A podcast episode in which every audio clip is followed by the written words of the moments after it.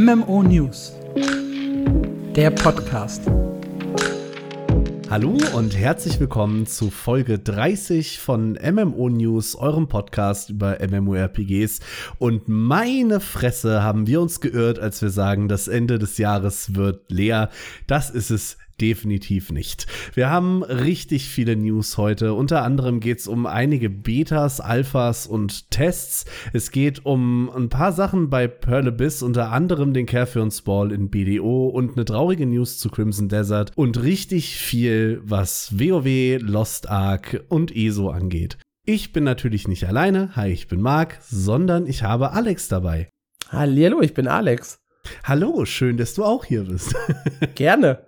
Wie immer haben wir auch eine Frage der Woche für euch und äh, die wird diese Woche einfach mal ein bisschen weihnachtlich, wenn ihr denn Zeit über Weihnachten habt. Welches MMORPG spielt ihr denn? Was ist denn so das MMO, was ihr jetzt ausgrabt, wenn ihr Zeit habt, ein bisschen ruhig und gemütlich äh, das Jahr vorbeiziehen lassen möchtet? Was zockt ihr? Das einfach mal so in den Raum geworfen. Guild Wars 2. Weil es das beste Weihnachtsevent hat, das es überhaupt gibt. Natürlich. Was, was sonst? Ich habe die jetzt einfach mal so frei beantwortet, weil wir haben ja keine Auflösungsfolge mehr, sondern in der recht. nächsten Woche, die natürlich stattfindet, haben wir vorproduziert eine kleine Ausgabe mit unserem Jahresrückblick slash Auflösung unseres allerersten Specials, nämlich unsere Voraussagen für 2023. Und da wir die halt vorproduziert haben, gibt's logischerweise keine Auflösung dieser Frage der Woche. Deshalb, Marc, was spielst du außer Lost Ark? Das ist eine gute Frage. Nein, tatsächlich werde ich ja zu meinen Eltern fahren über Weihnachten. Also keinen PC haben, deswegen muss ich leider von MMOs abweichen, aber ich habe mir Gothic 2 auf der Switch mitgenommen und ich glaube, das werde ich so ein bisschen vor mich hin daddeln. Ja, cool. Viel Spaß dabei. Dankeschön. So, dann würde ich sagen, wir gehen direkt rein in die News und äh, du guckst schon ein bisschen traurig. Es geht um New World. Ja, du hast die perfekte Überleitung verpasst. Was überhaupt keinen Spaß macht, ist äh, News to New World gerade vorzulesen. Ja, wo fangen wir an der Stelle an? Machen wir erstmal das, was noch so halbwegs erträglich oder gut klingt. Und zwar gab es ein kleines Feiertags-Update von Scott Lane. Und darin hat er so ein bisschen das letzte Jahr Revue passieren lassen. Hat nochmal zusammengefasst, was passiert ist. Die Einführung der Seasons, insgesamt vier Season-Updates mit kleinen Content-Patches, mit Neuerungen, zwei neue Expeditionen, die wir bekommen haben. Dann natürlich die große Erweiterung, die im Herbst erschienen ist, Rise of the Angry Earth. Und dann hat er so einen kleinen Ausblick auf das nächste Jahr gegeben. Und meine Güte, sind die ersten fünf Monate ernüchternd. Also wirklich ernüchternd. Es gibt so einen kleinen Screenshot oben in diesem Blogpost drin. Da steht Roadmap Februar bis Mai. Und da drin stehen die weltenübergreifenden Expeditionen, die ja eigentlich schon im Dezember kommen sollten und die dementsprechend erst im Februar erscheinen werden. Eine neue Saisonprüfung, äh, Season Pass und Belohnung. Das heißt, wir werden anscheinend noch mal äh, Ende Februar einen neuen Season Pass bekommen, allerdings ohne größeren Season Patch bis Mai oder auch darüber hinaus. Äh, es kommen acht neue Artefakte. Es kommt die überarbeitete Haupthandlung, die ja auch schon für Dezember versprochen war. Und zwei saisonale Events stehen auf der Liste. Dazu zwei kleine Gimmicks, Gamepad-Unterstützung und äh, eine etwas verbesserte Kampfbalance, die noch geplant ist. Also Balance Patch und eine Gamepad Unterstützung. Und das ist alles, was wir jetzt bis Mai bekommen werden. Das ist uh. relativ wenig. Im Mai soll dann eine wichtige Ankündigung und die Roadmap für den Rest des Jahres kommen. Die wichtige Ankündigung, ich habe mit Marc gerade schon gewitzelt, wird bestimmt der Wechsel auf Free-to-Play, weil alles andere, weiß ich nicht, passt eigentlich nicht zu wichtiger Ankündigung, Außer wir stellen das Spiel ein oder wir bringen doch noch eine kostenpflichtige Erweiterung. Das sind im Prinzip die drei Optionen, die unter wichtiger Ankündigung meiner Meinung nach fallen können. Und wirklich, der Free-to-Play-Wechsel wäre so das Einzige, was mich davon anlächelt auf den ersten Blick. Ich glaube auch nicht. Also ich bin immer noch dabei, auch zwei Jahre später. Ich glaube, New World ist für Amazon too big to fail. Also ich glaube nicht, dass jetzt irgendwie äh, wir stellen ein, wir, wir machen das zu. Das glaube ich nicht, dass das passiert. Free to Play sehe ich sowieso. Hatte ich, glaube ich, schon äh, länger her gesagt, dass das hoffentlich mal bald passiert. Ähm, ja, mal gucken. Ich bin äh, tatsächlich gespannt, auch wenn ich das Ganze nur von außen beobachte, was mich bei New World ja immer mal wieder freut. Aber Gamepad Support, ich erinnere mich, das ist was, was die Leute eigentlich seit dem Launch haben wollen, oder? Ja, und ich verstehe auch nicht, warum das A nicht schneller da war. Aber wobei, es könnte dann jetzt noch mit dem Gamepad, äh, mit der Gamepad-Unterstützung natürlich eine wichtige Ankündigung zum Konsolen-Release geben. Du hast Das recht. wäre vielleicht noch Option Nummer vier. Wenn New ich World in Game. Pass, das wäre so eine Mischung aus Konsole und Free-to-Play. Ja, das ist, das ist ein Das spannender. Ansatz. Aber ansonsten, äh, ja, sieht's halt aktuell nicht so krass gut aus für New World. Schade. Ja, und dann gab's nämlich schon wieder in dieser Woche, oder beziehungsweise in der letzten Woche, eine kleine Deaktivierung. Und zwar sorgte die neue Expedition, die letzte Woche ins Spiel gekommen ist, für Crashs im Spiel, sodass diese temporarily disabled wurde, bis das Ganze halt äh, gefixt wird. Und ja, wir machen uns immer wieder darüber lustig. Und es ist wieder der Fall, wenn halt ein Patch bei New World erscheint, passiert meistens irgendwas, was das Spiel kaputter macht als vorher. Man kann auch gar nicht nicht lachen. Also, es tut mir so leid für die New World-Spieler, aber das hat mittlerweile so eine Tradition, dass neue Inhalte standardmäßig kaputt sind. Jetzt wäre es schon fast traurig, wenn sie was mm, Funktionierendes rausbringen würden. Es wäre auf jeden Fall langweilig, ja. Ja, langweilig äh, allemal. Ich kann mich noch an, ich weiß leider nicht mehr, welcher Patch das war. Ich glaube, da kam eine neue Schusswaffe. Ich weiß gerade nicht welche. Ähm, jedenfalls habe ich da im Reddit so einen wunderschönen Kommentar gelesen, von wegen, äh, das nervt mich jetzt voll, dass das Ding bugfrei kommt. Ich habe mir extra keinen Urlaub genommen. Und das fand ich großartig. Er ist kein und die Donnerbüchse äh, gewesen Ja, sein. Donnerbüchse, danke. Ich wollte die ganze Zeit irgendwie Gewehr sagen, aber das gab's schon und äh, ja. Ja, und dann haben sie halt noch so ein paar Statistiken gepostet irgendwie. Der stärkste äh, Expeditionsboss, den wir hatten im letzten Jahr, wie viele Leute die Kostüme beim Nachtschleier-Event äh, geliehen haben. Das ist zum Beispiel auch so ein Ding. 631.000 verliehene Kostüme. Ich weiß nicht, ich hatte alleine, glaube ich, 17 oder so. Spricht jetzt auch nicht krass für die Spielerzahl. Auch ein bisschen enttäuschend. Gesamte Expeditionsdurchläufe 5,8 Millionen ich weiß gar nicht, ich habe bestimmt 100, 150 Dungeons gespielt und ich weiß ja, dass es Leute gibt, die viel, viel verrückter New World unterwegs sind als ich. Also ich weiß halt nicht, ob man sich mit den Zahlen wirklich so rühmen kann oder ob es eher ein bisschen ernüchternd ist. Aber ich finde diese Zahlen meistens ernüchternd, wenn ich so an die Guild Wars 2 Jahresrückblicke oder so denke. Meinst du, sie haben vielleicht aus Versehen nur die Statistik von Jasul geleakt? Ja, das wäre vollkommen logisch, ja.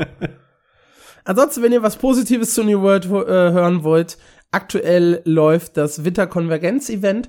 Das ist, finde ich, mit eines der besseren Festival-Events. Ist zwar auch nicht super kreativ, sondern meistens damit verbunden, dass ihr durch die Städte lauft und mit Weihnachtsbäumen interagiert, ein paar Aufgaben für den riesigen Yeti erledigt und äh, Marken farmt. Aber da sind zumindest ganz schicke Belohnungen dabei. Und es war halt das erste so richtige Event, was New World auf die Beine gestellt hat. Vielleicht habe ich auch deshalb so eine enge Bindung dazu. Äh, das läuft jetzt erstmal für eine ganze Weile. Und ich werde auf jeden Fall auch ein bisschen New World über die Feiertage spielen. Aber insgesamt finde ich die News zuletzt eher ernüchternd seit der Erweiterung. Tja, schade. Ich hätte gerne mal wieder, dass wir sowas richtig Positives zu New World hier rausballern könnten. Ich auch, ja, ich auch. Mal gucken, Tja. vielleicht dann im Mai, wenn die große Ankündigung kommt. Ja, leider ist unsere zweite News, die wir euch äh, diese Woche mitgebracht haben, auch nicht von Positivität umrühmt, sage ich mal. Denn es geht um äh, die ersten NDA-freien Tests der Core-Punk. Äh, nee, Beta ist es ja dann gar nicht. Ich glaube, es war eine Alpha. Genau, war ein Alpha-Test. Und äh, die Leute konnten das jetzt spielen und konnten, wie gesagt, auch Bilder, Videos, Meinungen, alles Mögliche teilen. Und das fällt überraschend gemischt aus, muss ich sagen. Also ich habe mich ein bisschen äh, durchgelesen, mir ein paar Videos angeguckt und das Gameplay sieht, wie ich finde, recht schick aus. Es läuft auch alles sehr, sehr flüssig. Das äh, sehen die meisten Spieler auch so. Allerdings gibt es große Probleme bei vielen Leuten, was das Thema äh, Survival, sagen wir mal, und das Early Game angeht. Und zwar liegt das daran, dass sich eure HP je nachdem, welche Klasse ihr seid, nur sehr, sehr langsam oder sogar gar nicht regeneriert. Das heißt, das Early Game besteht zum größten Teil daraus, ein Monster zu töten und dann gefühlte fünf Minuten zu suchen, wie ihr wieder an Lebenspunkte kommt, bevor ihr euch mit dem nächsten Gegner anlegen könnt. Und das Ganze passiert äh, laut den Spielern auch noch sehr ohne, ich sag mal, dass das Spiel einem da einen Weg vorgibt. Sie schreiben, man wird sehr reingeworfen ins Early Game. Einer schreibt, dass äh, die Early Steps in dem Spiel fühlt sich, an, fühlt sich an, als würde man geschlagen werden, weil einen das Spiel direkt in diese äh, doch härtere Welt einfach reinwirft und nichts erklärt. Das ist ein Problem, natürlich. Auf der anderen Seite reden wir hier halt auch noch von einem Alpha-Test. Also, dass da noch entsprechend Player-Guidance fehlt und, und Early Game vielleicht ein bisschen wackelig ist, wenn du nicht weißt, was du tust, finde ich irgendwie verständlich. Meine eigene Meinung, ich habe es nicht gespielt, wie gesagt, habe mir ein paar Videos angeguckt. Ich finde es eigentlich ganz gut. Es hat aber auch, wie viele schreiben, mehr Survival, als ich dachte. Hast du dir was angeguckt zu Corepunk? Äh, tatsächlich nur einen Reddit-Thread heute äh, auf der Rückfahrt vom Zug, wo es halt darum äh, ging, wie so die Ersteindrücke sind. Ich fand es sehr, sehr witzig, dass einige Leute gesagt haben, dass das Spiel so voller Gegensätze ist. Irgendwie total hart im Einstieg und äh, erklärt irgendwie nichts, aber es äh, entwickelt sich dann immer mehr so in die Breite und hat dann ein gutes Gefühl, wenn man mal so ein bisschen zumindest aus dem Endgame raus ist. Es sei immer noch sehr hakelig, was die ja, Überlebensfähigkeit angeht, dieses Lebenspunkte regenerieren, scheint echt ein Thema bis ins Midgame zu sein. Ich glaube, viel weiter kommt man ja noch nicht. Endgame-Inhalte, weiß ich gar nicht, ob die in dem Test überhaupt drin sind. Der ist doch, glaube ich, erst ich vorgestern gestartet, ne? Ja. Und läuft auch nur noch bis äh, Mittwoch. Dementsprechend, also bis zu diesem Mittwoch, für euch ist er dann schon vorbei, der Test. Und ist halt wahrscheinlich schwer zu sagen, wie das Ganze irgendwann im Endgame aussieht. Aber ja, sie müssen definitiv was am Early Game tun. Ich bin auch, also ich muss sagen, so von, von, von der Optik und sowas eigentlich ganz angetan gewesen. Ich habe hier gerade ein Video laufen, das äh, Massively eingebunden hatte. Und das sieht eigentlich sehr, sehr schick aus, wenn auch wieder ein bisschen leer, was die Welt angeht. Also der läuft sehr, sehr lange, ohne dass irgendwas passiert. Ich bin schon bei Minute drei.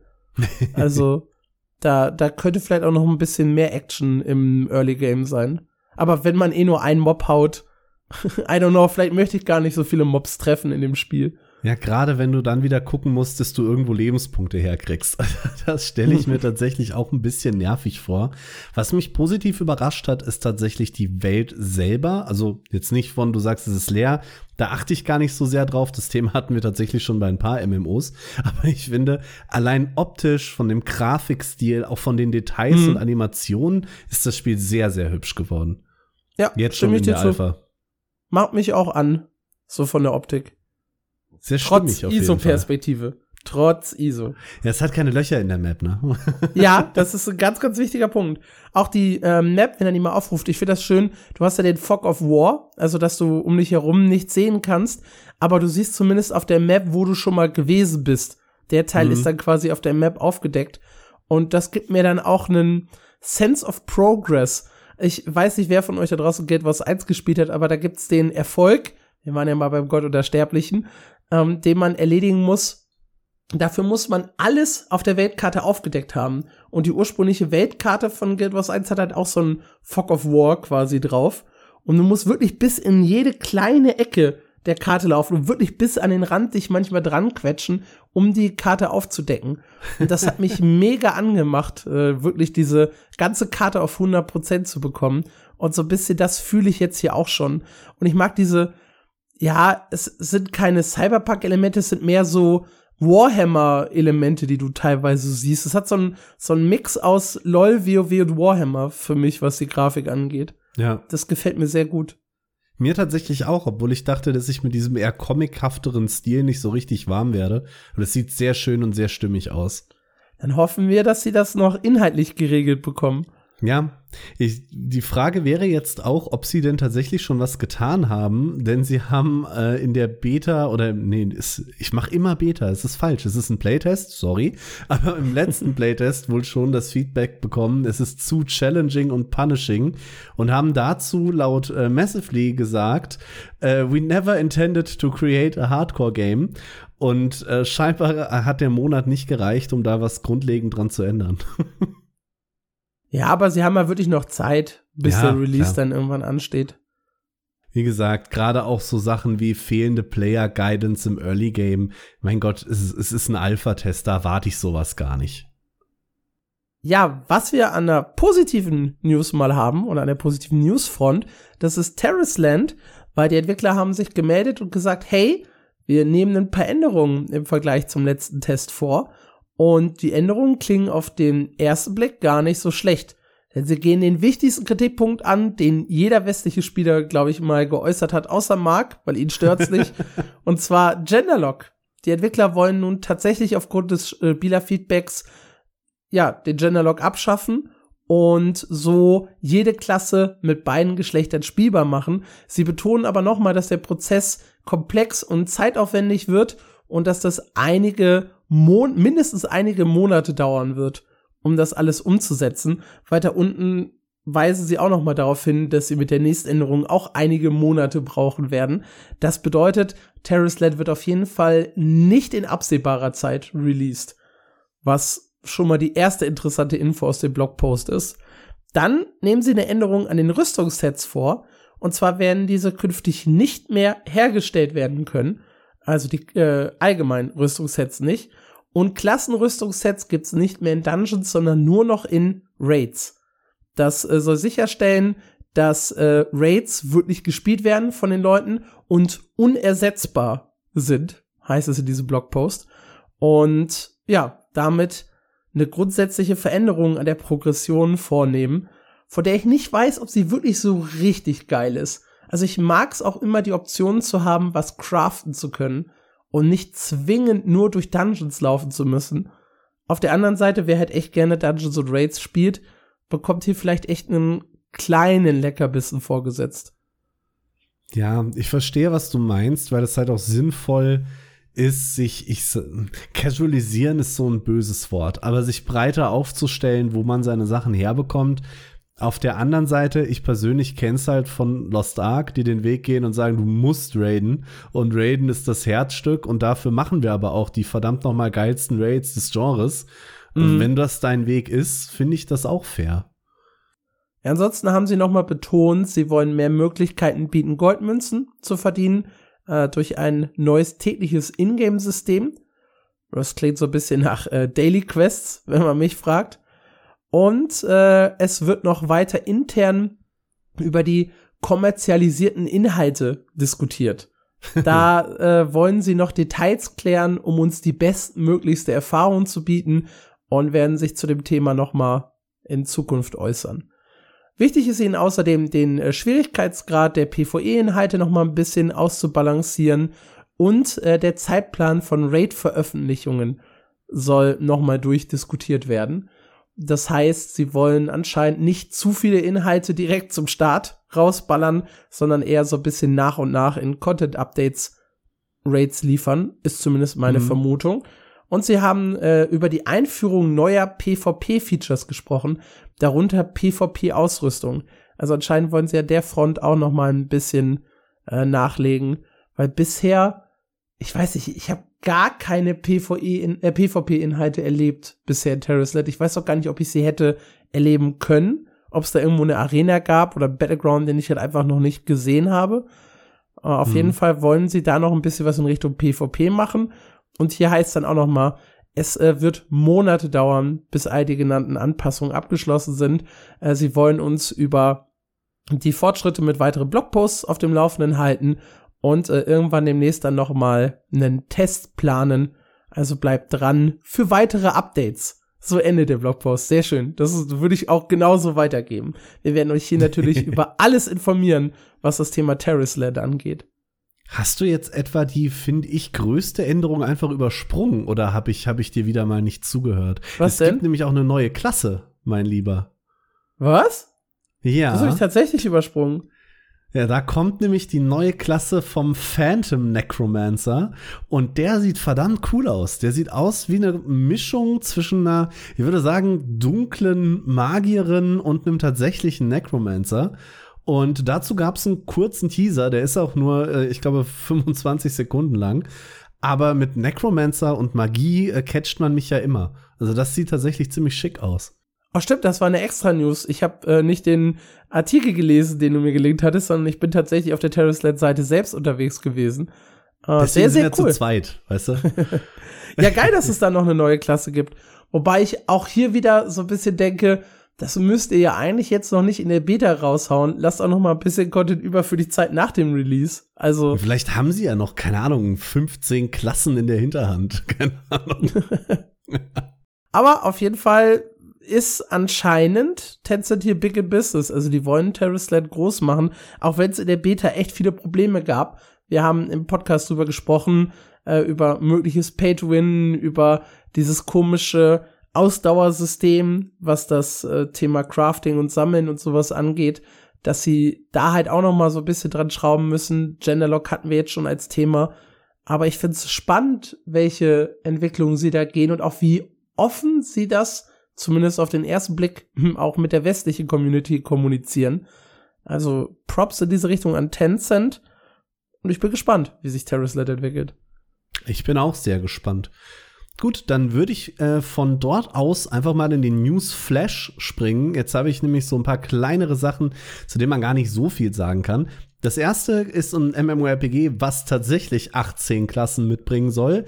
Und zwar Monsters and Memories. Wir haben ja schon ein paar Mal darüber gesprochen. Das kommt von dem ehemaligen Lead-Designer von EverQuest und äh, ist ein ja, wie soll man nett sagen, sehr oldschooliges MMORPG. Soll also diesen ganzen Oldschool-Touch äh, in die heutige Zeit bringen und äh, sieht leider auch genauso aus. Das muss man an der Stelle leider sagen. Die hatten jetzt aber einen Playtest und schreiben äh, ein bisschen darüber, was bei dem Playtest alles so passiert ist. Was ich ganz cool finde, der Playtest diente wohl dafür, den Leuten einfach mal zu sagen, äh, macht mal und zu gucken, wie sich die Spieler verhalten. Ähm, MMORPG.com schreibt hier, den Spielern wurde gesagt, sie sollen einfach Spaß haben und sich keinen Kopf darüber machen, Bugs zu reporten. Sie wollen sich das einfach nur mal anschauen und gucken, ob die Infrastruktur standhält. Der Playtest war 34 Stunden lang und tatsächlich haben 2937 Spieler äh, mitgemacht und gemeinsam 2,74 Jahre gespielt in nur 34 Stunden Playtest. Das äh, ist tatsächlich ein Wort. Also es klingt auf jeden Fall viel. Ich habe es jetzt nicht gegengerechnet. Dann gab es einen Typen, der bis auf Level 16 gekommen ist, was auch immer er da machen konnte und gemacht hat, weil das Ganze ist ja noch so ein bisschen, äh, ist es unter NDA? Ja, ne? Ich glaube ja. Ja, unten steht auch noch mal, ja, dass das äh, alles äh, Tests unter NDA sind. Ja, okay. Also, ich weiß nicht, wie er auf Level 16 gekommen ist, aber ein einziger hat es geschafft. Zwei kamen bis auf Stufe 15 und ein paar mehr haben dann 14 und 13 erreicht. Aber insgesamt äh, waren die meisten dann doch eher im Levelbereich unter 10 unterwegs ich stelle mir das auch in der Anfangszeit echt immer schwierig vor. Also Monsters and Memories hat ja schon ein paar kleinere Tests mit Leuten gemacht. Hm. Und da das ja auch noch relativ jung ist, ich meine, das ist aus 2021 angekündigt, werden ja. die jetzt auch nicht die Masse äh, an Content bieten können. Das heißt, man macht mit unter diesen Tests auch immer das Gleiche. Und wenn da ein Typ ist, der halt wirklich schon von, weiß ich, Test 1 an am Spielen ist und immer wieder so dieselben äh, Mechanismen nutzt, kommt er wahrscheinlich auch von Test zu Test irgendwie ein bisschen weiter, was das Level angeht. Ist dann wahrscheinlich auch so seine eigene Challenge. Nächstes Mal, ja, also diesmal schaffe ich Level 17. Den so ein kleiner Schwitzer. ja, Ansonsten gab es was Neues zu Blade and Soul Neo Classic. Da haben wir in der letzten Podcast-Folge drüber geredet. Das soll in erster Linie ein Grafikpatch werden und das kam bei den Spielern gar nicht so gut an. Details dazu hört ihr, wie gesagt, in der letzten Soll's Folge. Soll's gar nicht. Ich habe mich äh, voll informiert Hast du? Nein, weil wir haben das Engine-Update tatsächlich ja auch schon bei uns im West bekommen. Da war ich ja im letzten Podcast noch so ein bisschen unsicher. Haben wir das oder haben wir das nicht? Ich habe mhm. Blade and Soul noch mal gestartet und die Grafiken verglichen und doch, wir haben definitiv auch äh, diese Grafikanpassung schon jetzt auf dem Server drauf. Das heißt, es muss einen anderen Unique Selling Point geben für äh, Neo Classic. Und ich weiß noch nicht genau, welcher das ist. Da bin ich mir gar nicht ganz so sicher, weil wenn du dir das neue Video zu Neo Classic anguckst, darum soll es dir nämlich eigentlich gehen, dann finde ich, sieht das noch besser aus als das, was man vorher in, durch das Engine Update gesehen hat. Echt? Ja, also ich finde, an ein paar Stellen sieht man halt, dass das einen echt alten Unterbau hat. Aber wenn ihr bei dem Video, das äh, findet ihr auf YouTube, äh, auf dem Channel von äh, Blade and Soul, bei 31 bis äh, 35 Sekunden fliegt die Kamera über diesen Strand drüber. Und ich finde, das sieht extrem gut aus. Also viel besser, als ich damit gerechnet hätte, als sie sagten, Grafik-Update für Blade and Soul. Aber bist du sicher, dass das sich jetzt schon so aussieht? Ich weiß, ich hatte damals den Artikel geschrieben über den Grafikpatch von Unreal Engine 3 auf 4 und da fand ich, sah das Spiel nicht so gut aus. Jetzt muss ich selber sagen, ich hab's auch nicht gespielt. Es kann sein, was bei mir jedenfalls hängen geblieben ist, ist, dass der Trailer für Neo Classic total genial aussieht. Das ist zumindest mal was Positives, ja. Ja. Ich bin mir aber immer noch nicht hundertprozentig sicher, was das wird. Also wirklich. Nee, ich auch nicht. Ja, sie schreiben, es bringt äh, in erster Linie hier schöneres Gras, mehr realistisches Bambus, bessere Belichtung, äh, bla bla bla. Also schon größtenteils Grafiksachen, wenn ich das hier überfliege. Aber wir wissen immer noch nicht, wie du schon sagst, was genau es wird. Vor allem, was ist das für ein Name? Was ist Neo-Classic? So, so neu alt? Was, was soll das? Das alleine ist schon Quatsch. Ja, absolut. Ja. Um, ähm, ich werde mich da noch mal ein kleines bisschen schlau machen und wir werden im Januar, wenn dann die äh, nächste Newsfolge irgendwann ansteht, noch mal darüber sprechen, was wirklich Neoclassic jetzt ist. Ich bin auch noch mal auf der offiziellen Webseite dazu. Das macht mich total fertig, dass da einfach nichts steht. Start the uh, the start of a new Bladed Soul Journey. Ja, new Battles and Content, weil das ist nämlich der Punkt.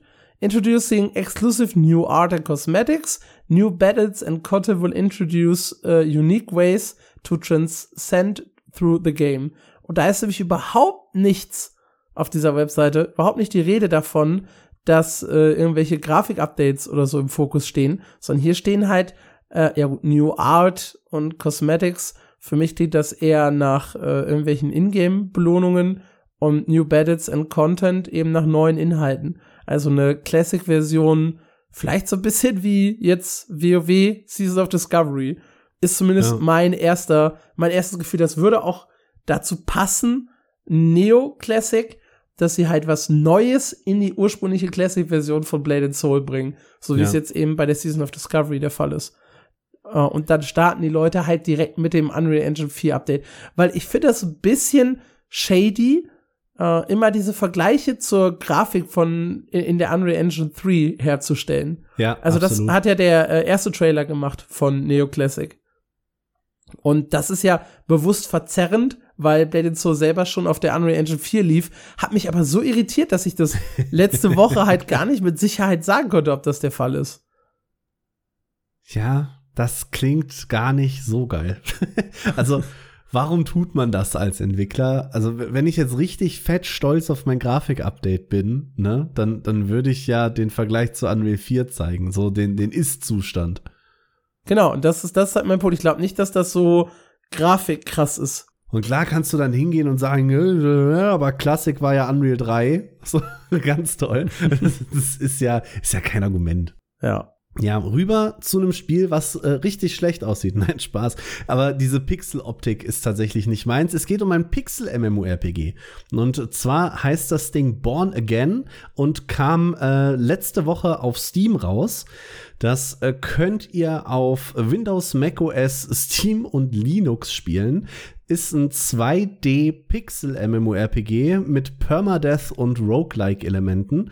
Das heißt, ihr könnt das Spiel wohl tatsächlich durchspielen und jeder Playthrough soll eben ein bisschen anders sein. Das Ganze mit mehreren Spielern in einer, wenn ich es richtig verstanden habe, auch Open World oder zumindest teilweise offen. Man lädt wohl gemeinsam äh, in andere Level rein. Und äh, ja, ich fand das eigentlich ein ganz süßes kleines Ding. Nicht unbedingt meins, aber könnt ihr auf Steam ab jetzt zocken. Sieht ganz nett aus. Was ihr jetzt nicht zocken könnt, obwohl das eigentlich der Fall sein sollte, das ist Pantheon Rise of the Fallen. Denn die mussten ihren Pre-Alpha-Test, der jetzt eigentlich geplant war, auf unbestimmte Zeit verschieben. Und zwar gab es äh, Fehler oder Probleme rund um das äh, persistente System, also das Ganze halt dauerhaft am Laufen zu halten und äh, die dauerhafte Entwicklung mitzunehmen. Und die Tatsache, dass halt neue Tester dazukommen, hat alles irgendwie noch mal verkompliziert.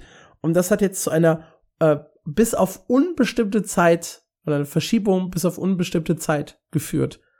Und oh Wunder, oh Wunder, irgendwie finden die Leute das nicht so geil. also es gab eine, eine Menge äh, Frustration, bisschen Shit-Talking in Richtung äh, ja der Entwickler. Und ich kann es halt irgendwie verstehen, ne? Es gab einen riesen Hickhack rund um Pantheon, um diesen äh, 24-7 Extraction-Spielmodus, den sie bringen wollten. Und dann sagen sie, ja gut, machen wir doch nicht. Und wir wollen doch das MMORPG voll fördern. Deshalb hier geil, ihr könnt jetzt äh, dauerhaft Pre-Alpha spielen. Und dann, ah nee, könnt ihr doch nicht. Ja, tatsächlich haben sie ja eine Lösung gebastelt, wie die Leute spielen können, aber das hat die Leute logischerweise noch mehr aufgeregt.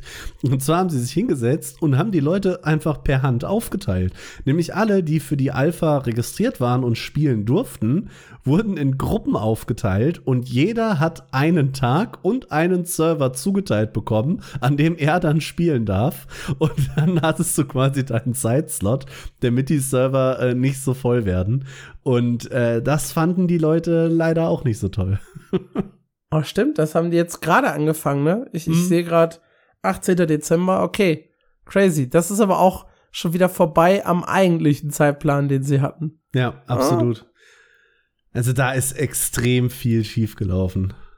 Ja, schade, weil wir haben ja beide drüber gesprochen, der neue Artstyle, den finden wir eigentlich ganz okay, ganz hübsch. Also zumindest die Richtung, in die es geht. Man kann es halt mhm. noch deutlich hübscher machen. Ähm, die Entscheidung wieder nur sich auf das MMORPG zu fokussieren, ist, glaube ich, richtig, weil diese Ableger von MMORPGs mit eigenen Spielmodi, das hat irgendwie noch nie funktioniert. Camelot Unchained hat das probiert, Ashes of Creation hat das probiert. Das lief immer schief, weil die Community ja. da auch gar keinen Bock drauf hat. Die shit-talken dann das Spiel eigentlich eher kaputt, als dass sie es in andere Richtung promoten. Und natürlich bin ich, bin ich als Alpha-Tester angepisst, wenn man mir sagt, du kannst drei Tage spielen und dann, ja, du kannst übrigens nur Freitagmorgen von den drei Tagen spielen, weil dann ist jemand anders auf deinem Platz.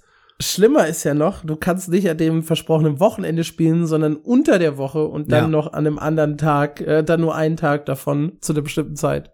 Das ist ja. schon kein, nicht die allerklügste Entscheidung, Pantheon.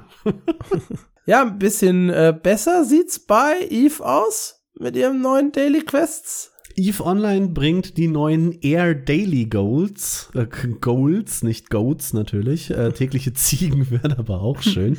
ähm, das richtet sich an erfahrene Spieler, um ein bisschen äh, ISK zu verdienen, allerdings auch äh, oder in erster Linie an neue Spieler, weil äh, für die, die Eve ähm, schon mal ausprobiert haben, es gibt dieses Air Anfänger Programm quasi, das ist so ein bisschen das Tutorial. Und dafür gibt es jetzt Daily Challenges, die euch dann noch mal so ein bisschen mehr an der Hand nehmen äh, hinter dem eigentlichen Tutorial von Eve. Und dafür bekommt ihr, wie gesagt, ISK, Skill Points und Evermarks. Bei letztem bin ich ehrlich, weiß ich jetzt auch nicht, was das ist, aber ihr könnt es ja selber herausfinden. Stark, Mark. Absolut.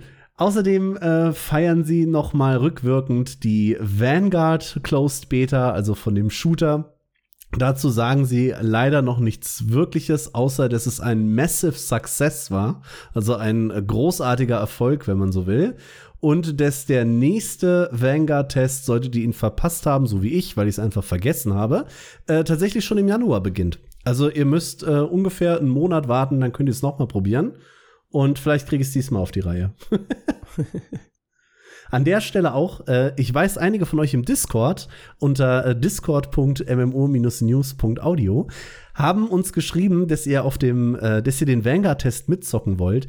Ihr habt gerade schon gehört, ich äh, hab's verpennt. Schreibt doch mal, wie ihr das Ding fandet, wenn ihr es denn gespielt habt und ob ihr im Januar noch mal äh, in den Test zurückkehrt. Äh, würde mich interessieren an der Stelle einfach. Ein Spiel, das wir Anfang des Jahres ein bisschen diskutiert haben und was dann relativ in der Versenkung verschwunden ist bis zur Gamescom und auch direkt danach wieder.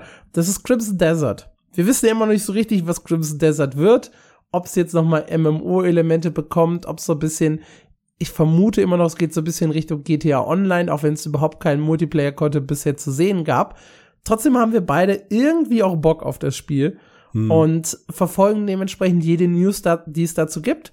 Und jetzt gab es bei insidekorea.co.kr, ja, also eine schöne koreanische Seite, einen paar Insider-Aussagen beziehungsweise Voraussagen von halt Leuten, die so Wirtschaftsvoraussagen treffen.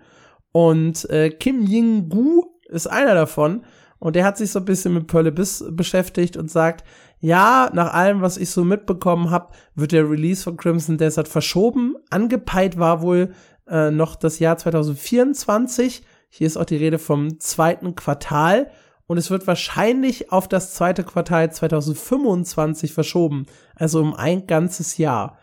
Und das ist ein ziemlicher Brocken, wenn man überlegt, dass sie es ursprünglich für Ende 2021 äh, angekündigt haben, das dann um knapp vier Jahre oder bisschen mehr als dreieinhalb Jahre zu verschieben, äh, ist schon relativ heftig. Ja. Ja, wobei, ich bin ehrlich, irgendwie habe ich es kommen sehen. Hm. Wir hatten nach der Gamescom ja schon mal drüber geredet, ich finde es so merkwürdig, dass du keine Ahnung hast, was das Spiel jetzt eigentlich ist.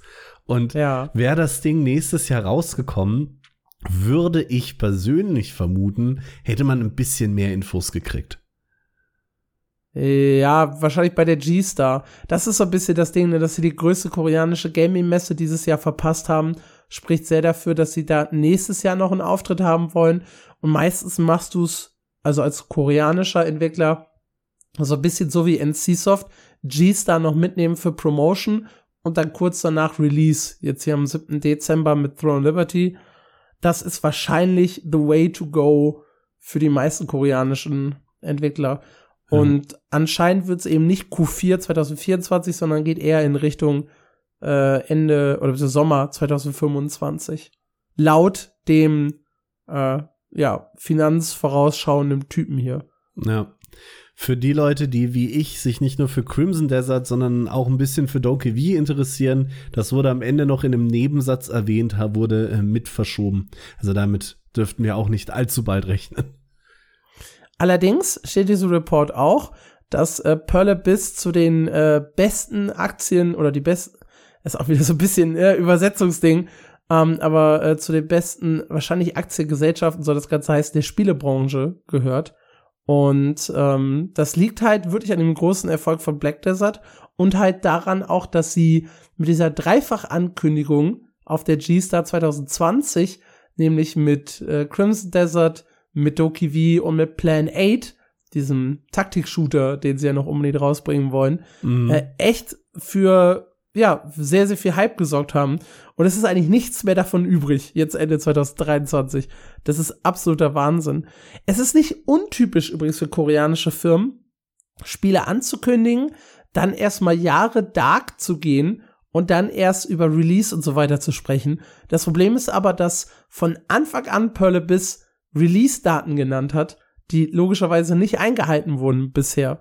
Und ich bin mir auch ziemlich sicher, dass sie Plan 8 2024 bis 2025, das hatten sie damals schon gesagt, dass das so lange dauert, auch nicht einhalten können werden, Auf wenn sie ihre Fall, anderen nee. beiden Titel nicht bis dahin rausgebracht haben.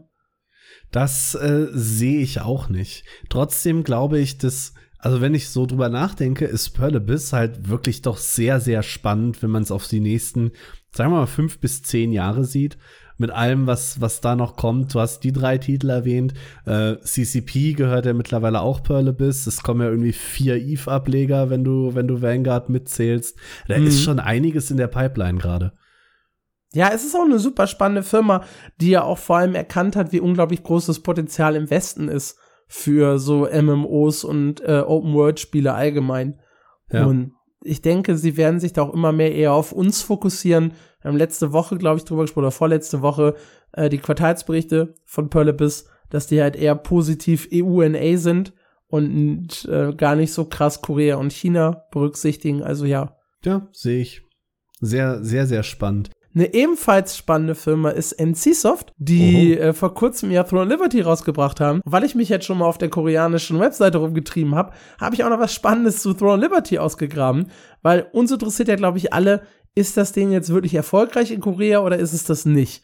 Und äh, auch hier hat sich ein Experte das Ganze angesehen und äh, die berühmte Alexsche äh, ich rechne mal durch, wie viele Spieler das Spiel wirklich hat Methode angewandt hat. Nicht genau wie ich, aber sehr, sehr ähnlich. Der hat nämlich gesagt, ja gut, NCSoft selber sagt, äh, es gibt Server, die 5000 bis 10.000 Spieler fassen können. Insgesamt 21 Server wurden online gestellt und schon knapp anderthalb Wochen nach dem Release sind einige davon auf Mittel, was die Auslastung angeht, und einige auf Hoch. Und er kommt dann zu dem Schluss, dass die Anzahl der gleichzeitigen Spieler sich so etwa bei knapp 100.000 äh, einpendelt derzeit.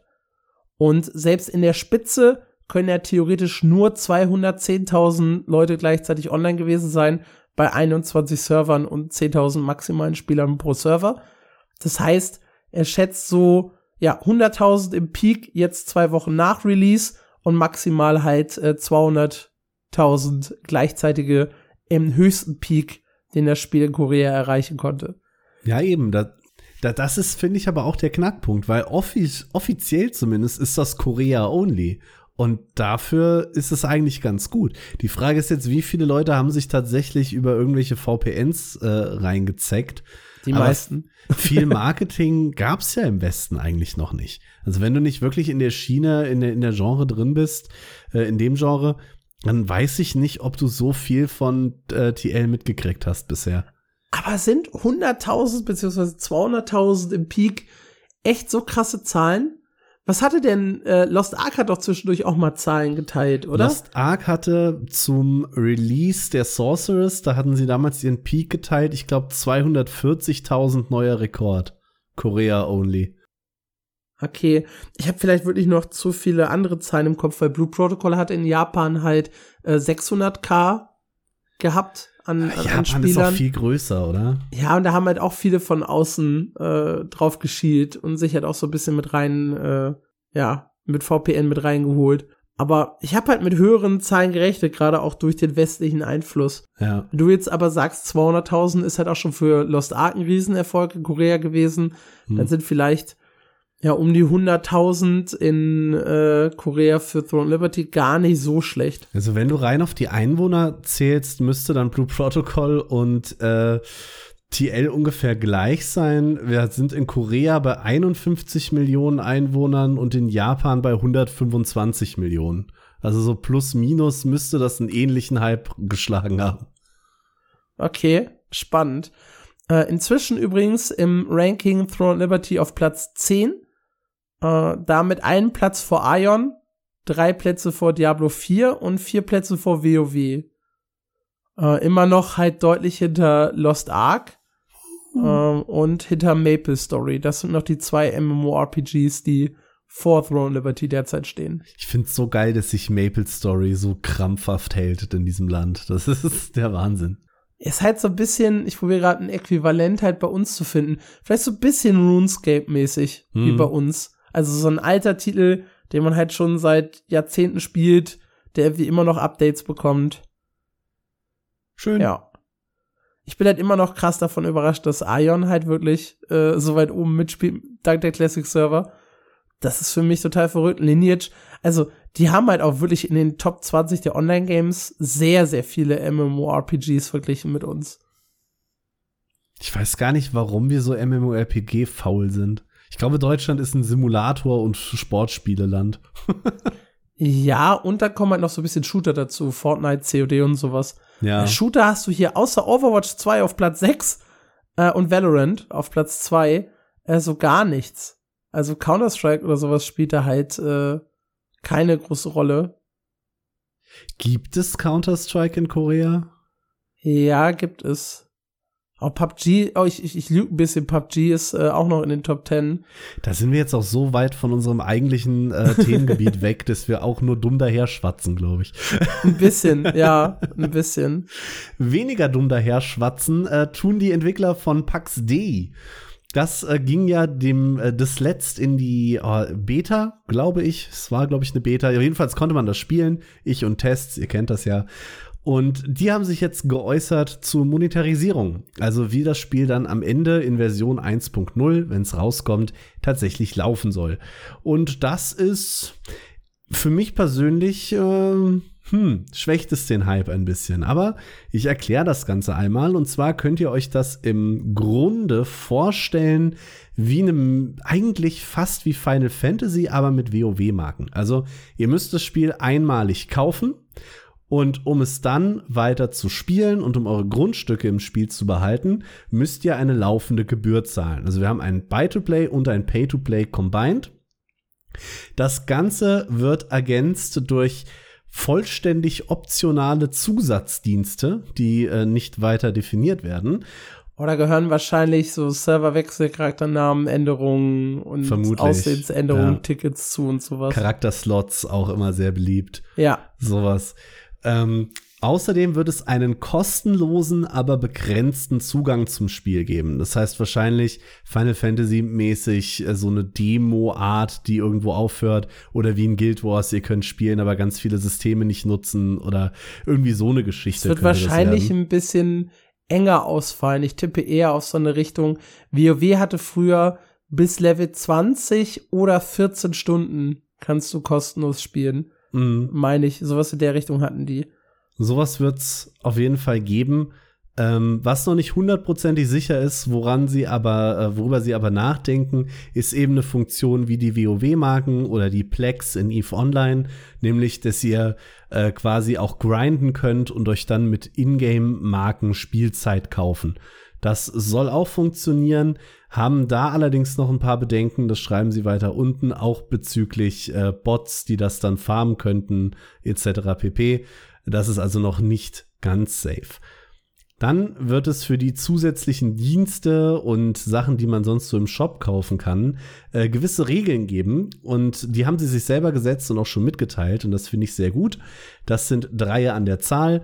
Hier schreiben sie Regel 1. Es wird keine direkte Monetarisierung von Leistungsboosts oder Beschleunigungen geben. Regel 2. Die Wirtschaft liegt zu 100% in der Hand der Spieler. Was wir verkaufen, darf nicht mit dem Spielerhandwerk erzeugten Wirtschaftswert konkurrieren. Und Regel 3, unser Modell ist transparent. Es muss klar sein, was der Spieler für sein Geld bekommt. Und sowohl Einstieg als auch Beendigung des Zahlungsverhältnisses müssen unkompliziert sein. Daraus schließe ich mal äh, kein Gacha, keine Lootboxen, hoffentlich. Und äh, monatlich kündbar, wahrscheinlich. Was ich ein bisschen schwierig finde, ist Regel Nummer zwei kombiniert mit einer WoW-Marke. Weil wenn ich sage, was wir verkaufen darf, nicht durch Spielerhandwerk äh, erzeugten Wirtschaftswert konkurrieren, bedeutet aber, also, die verkaufen nichts direkt, was in den Handel eingreift.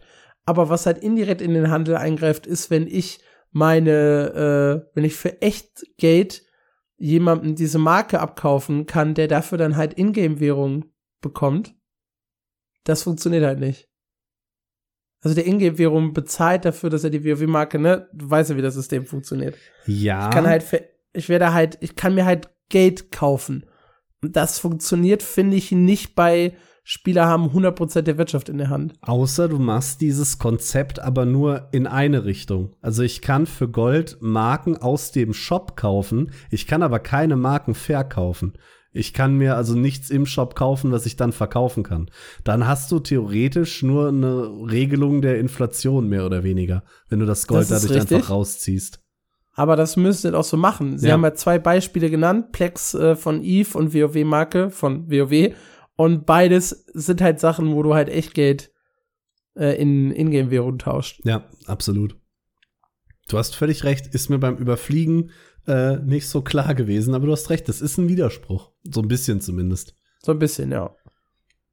Ansonsten, ja, wie ich habe es zu Anfang schon gesagt, ich find's gar nicht so geil. Was, was hältst du davon? Also grundsätzlich erstmal habe ich nichts gegen Abo.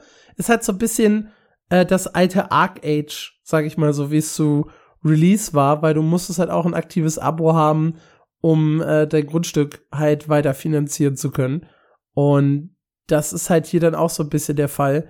Die sagen halt auch, die müssen irgendwas machen, damit inaktive Spieler halt nicht für immer Bauplätze blockieren und dann halt irgendwie mal zu Release 10.000 Menschen da waren, die alles vollgebaut haben und von denen spielt heute keiner mehr. Mhm. Und deshalb müssen sie sich da irgendwas ausdenken.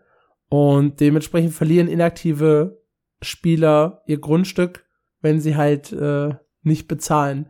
Ist halt eine spannende Aussage unten auch. Das Bausystem haben wir zum Kern unserer Monetarisierung, also äh, gemacht, oder? Das war das Ziel, es zum Kern der Monetarisierung zu machen. 24 Stunden nach Ablauf Abo ist alles einfach weg, was du gebaut hast. ja, da kommt es auch noch mal so ein bisschen auf die Details an, absolut. Mhm. Ich find's halt spannend, weil klar, das, das Bauen war ja auch der zentrale Kern des ersten Tests und kam eigentlich sehr, sehr gut an. Und dementsprechend, ja, es ist, es ist ein spannendes System. Ich find's nicht grundsätzlich kacke, muss ich schon mal sagen. Mhm. Ich find's, glaube ich, in diesem Spiel, wo es halt wirklich so viel um Wirtschaft geht und Co., äh, schlecht, wenn sie da eingreifen mit so einer WoW-Marke. Ich fände es gut, wenn sie diesen begrenzten Zugang wirklich zeitbegrenzt machen, weil das macht bei PAX.de, glaube ich, am meisten Sinn. Ich möchte ja jedes Feature mal ausprobieren können. Wenn ich zum Beispiel jemand aus dem Baufeature komplett aussperre, dann ist das halt äh, Mumpitz, mhm. weil das ist ja das, was ich erleben will, wenn ja. ich teste. Wenn ich aber sage, du kannst, weiß ich nicht, zwölf Stunden kostenlos spielen, und äh, dann hast du eine Woche Zeit, deinen Account zu registrieren oder dein gebautes Haus ist halt weg. Also äh, ein Abo abzuschließen oder gebautes Haus ist weg. Dann finde ich, klingt das nach einem sehr fairen, sehr sinnigen System. Hm. Ja, ich bin gespannt. Ich weiß nicht, mich schreckt es halt so ein bisschen ab, weil ich wäre jemand, der hätte da sehr, sehr gerne mal ein bisschen reingespielt. Ich würde jetzt aber noch kein Abo abschließen, glaube ich. Ja, vielleicht ist dieser begrenzte Zugang ja geil genug, um mich zu überzeugen. Da muss man am Ende sehen, wie es aussieht. Apropos sehen, wie es aussieht. Du hast uns letzte Woche angeteasert. Sowas wie Wagadu Chronicles hast du noch nie erlebt. Und ich bin jetzt sehr gespannt, ob es an das beste MMORPG der Welt rankommt und äh, was du uns zu erzählen hast. Ja, ich habe Wagadu Chronicles gespielt und zwar äh, insgesamt jetzt acht Stunden. Ich habe noch mal so zwei Stunden nachgelegt seit dem letzten Podcast. Da haben wir es ja so ein bisschen rausgeschoben, äh, weil ich, weil der sonst viel zu lang geworden wäre. Und ich weiß nicht, ob es in dieser Episode wirklich viel besser aufgehoben ist, aber hey, äh, erstmal ganz grundsätzlich, das Spiel ist sehr, sehr speziell. Und das nicht nur, äh, weil es in so einem Afro-Fantasy-Universum spielt, aber das war eine unglaubliche Hürde zum Start für mich, man glaubt das erst gar nicht so, aber das fängt bei der Charakterauswahl an. Ich finde, der Charaktereditor ist fürchterlich unangenehm und sperrig. Und zwar muss man durch sechs Schritte durch und man hat bei diesen sechs Schritten dann halt zum Beispiel die Wahl aus sieben verschiedenen Klassen. So nenne ich sie jetzt mal. Das ist so ein bisschen Abstammungslinien, die halt so ein paar Basics äh, vorgeben, was den mhm. Spielstil angeht. Das Ding ist, was ich ewig nicht begriffen habe, ist, ich kann, nachdem ich die Klasse quasi gewählt habe, drei verschiedene Staturen wählen. Aber irgendwie waren die für meine Klasse nie richtig männlich. Und das scheint sich so ein bisschen durch das System durchzuziehen. Also die Charaktere, die man zur Auswahl hat im Preset, haben alle irgendwie so einen weiblichen oder eher neutralen Touch. Okay. Und es wirkt nicht so richtig männlich. Äh, was den ein oder anderen Fan von Afro-Fantasy-Spielen vielleicht erfreuen wird äh, tatsächlich sind die Charaktere da auch ziemlich nackt. Also so, wie sie halt wirklich äh, durch die Region da wahrscheinlich laufen werden. Und das ist für mich auf den ersten Blick ein bisschen befremdlich gewesen, aber äh, vollkommen gewollt anscheinend in diesem Spiel. Ja, ich werde dieses Befremdliche auch nicht los. Ich habe jetzt Wagadu nicht gespielt, aber äh, in Lost Ark täglich an der Seite von mit Strapsen bewaffneten Bikiniträgern zu kämpfen. Äh, ich ich komme auch nach zwei Jahren noch nicht drauf klar. Es, es geht irgendwie nicht. Ja, bei der Fertigstellung meines Charakters, wie gesagt, es gibt so drei Presets. Person Nummer eins war eher dünn und lang von der von der Höhe her. Dann haben wir so eine Person, die war eher so mittelgebaut und klein und dann hatten wir so einen mittleren Typen und der war halt oder Dame, ich bin mir da nicht so nicht sicher, äh, sehr sehr breit mit sehr sehr großer Oberweite. Um, so wie man das ja aus der einen oder anderen Dokumentation oder aus Filmen oder sowas tatsächlich kennt. Zwei Gesichtstypen habe ich jeweils zur Auswahl, elf Haare, also elf verschiedene Frisuren, nicht so richtig viel Auswahl, muss ich tatsächlich sagen. Und was für mich so ein erster kleiner Downer war, mir werden Vor- und Nachname vorgegeben. Also ich habe die Wahl aus verschiedenen Vor- und Nachnamen. Ist auch eine große Auswahl. Es ist auch immer eine Erklärung dabei, woher dieser Name kommt und was er bedeutet. Aber ich habe halt keine Möglichkeit, mich irgendwie selber zu benennen. Abengil Buku ist, ich weiß nicht, ob ich das richtig ausspreche. Das ist mein größtes Problem, glaube ich, ist mein eigener Charakter. Das finde ich immer ein bisschen komisch. Wir hatten den Spaß ja schon bei Star Stable Online. Warum ja. lässt du die Leute sich nicht selber benennen? Was soll das? Das Spiel wird gespielt in der ISO-Perspektive. Ich kann mit WASD laufen, ich kann aber auch klicken in die Spielwelt rein. Äh, ich bekomme zu Beginn oder man bekommt zu Beginn Quests, aber auch das war erst nicht so richtig logisch für mich, was da passiert ist. Ähm, es sind Steine, die auf der, die in der Welt rumliegen und die haben einen Questmarker. Und wenn du die anklickst, erklären sie dir halt grundsätzliche Spielsysteme. Der allererste Stein zum Beispiel, wie ich sammle. Und danach geht das Quest-Symbol von diesem Stein aber nicht weg. Und ich bin bestimmt 30 Minuten rumgelaufen, um herauszufinden, wo eigentlich meine tatsächliche erste Quest ist, bis ich herausgefunden habe, links ist so ein Pop-up und wenn ich da draufklicke, startet das die erste Quest. das hat mich schon ein kleines bisschen äh, genervt irgendwie. Äh, ich hatte dann die Aufgabe, mit einem Typen zu sprechen. Der, Typen hatte, der Typ hatte dann drei äh, Optionen, was den Gesprächsverlauf angeht, wobei ich später festgestellt habe, dass wirklich nur eine eigentlich zum Ziel geführt hat, dass die Quest weitergeht. Und äh, die erste Aufgabe war dann, sammelt zehn Holz.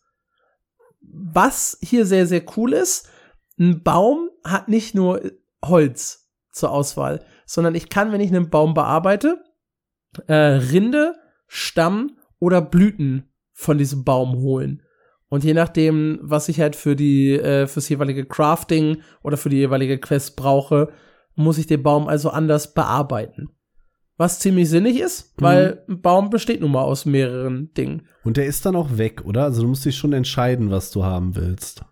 Äh, du kannst einen Baum mehrfach ernten. Also, äh, es bleiben auch immer alle drei Optionen zur Verfügung, aber irgendwann war der weg, ja. Okay. Äh, anfangs geht das Sammeln ohne Werkzeuge, später braucht man dann aber auf jeden Fall für die hohen Level äh, entsprechendes Abbaugedöns. und jeder NPC in der Spielwelt hat dir gegenüber eine Zuneigung. Und ich muss dann halt Quests für sie erfüllen oder ihnen Items bringen. Das war nämlich tatsächlich Option 2 in dem Gespräch, um die Person so ein bisschen glücklich zu machen. Ich glaube, der erste NPC stand total auf Blüten und wenn ich dem dann halt immer Blüten einmal am Tag gebracht habe, ist seine Zuneigung zu mir gewachsen. Was viele nicht wissen, so habe ich das mit Alex auch gemacht, dass es hier zu diesem Podcast kam. Also ich bin immer mit Blüten vorbeigelaufen, bis wir das hier angefangen haben. das ist absolut richtig, ja. Mhm. Ich habe schon drüber gesprochen, das ist ISO-Perspektive mit Klicks.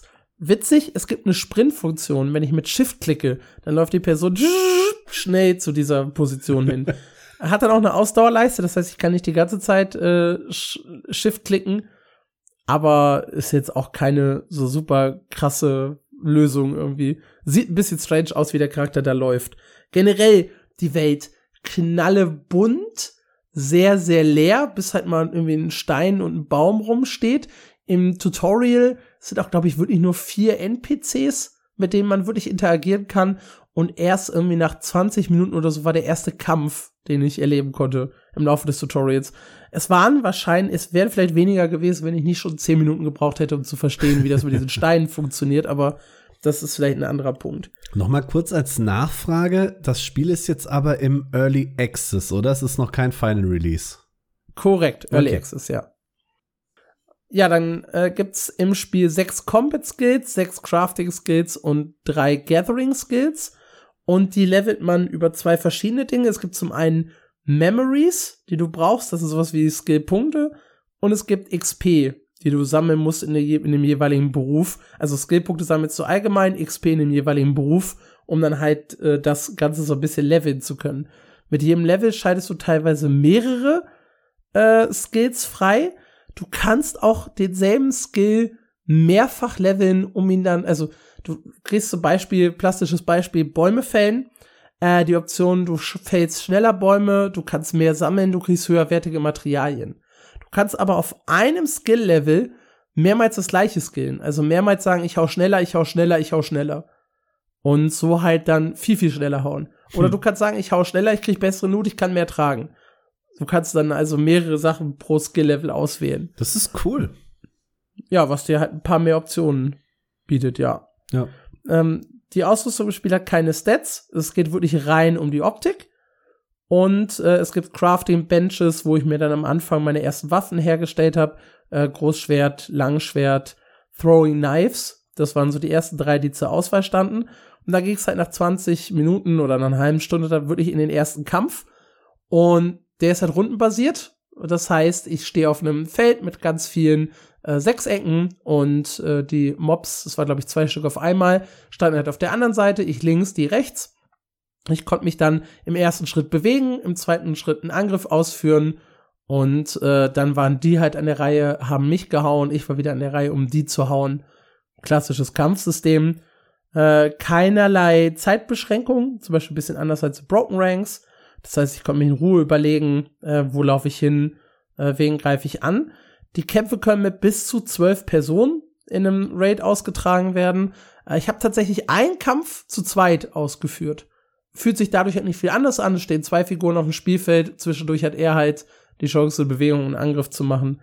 Und ja, Spielt ihr gleichzeitig? Also spielen die beiden Spieler gleichzeitig oder spielt ihr auch nacheinander? wir sind auch nacheinander dran. Ja. Okay. Äh, ganz interessant fand ich, obwohl es ein rundenbasiertes Kampfsystem ist und alles logischerweise irgendwie langsam und gestaffelt abläuft, fühlte sich das trotzdem überhaupt nicht gut an, das Kampfsystem. Da waren teils echt lange Animationen, die das Ganze fand ich unnötig in die Länge gezogen haben. Also ich habe dann nicht schnell angegriffen, tak, tak, tak, tak, tak und weiter ging's, nächste Aktion, sondern es war langsames Gehen, es waren lange Kampfanimationen. Das macht es dann schon fast ein bisschen langweilig, fand ich. Okay, das klingt traurig. Ja, wenn du das Tutorial da durchgespielt hast, hast du die Auswahl, in die richtige Welt zu reisen. Da stehen dann irgendwie drei Spawnpunkte, glaube ich, zur Auswahl, wo du hin äh, willst. Ähm, dann für eine Außenpostenübernahme, das war das erste, was ich mir angeguckt habe. Das ist ja nicht das coole Feature, was oder was wir beide ganz cool fanden, Hm. war dieses, ich muss einen, äh, äh, muss die Geister dieser Spielwelt überzeugen, dass die mich geil finden und dann äh, kann ich halt den Außenposten quasi für mich claimen und dann muss eine andere Fraktion kommen und auch im PvE diese Geister überzeugen und kann dann quasi den Außenposten übernehmen. Ähm, dafür brauchte ich 500 Währung, die hatte ich lange nicht. Keine Ahnung, wie ich, wie ich an so viel Währung kommen soll. Das heißt, Außenpostenübernahme war nicht möglich. Wie viel hast du jetzt nach acht Stunden? Äh, Ich glaube äh, 77. Ach du Scheiße.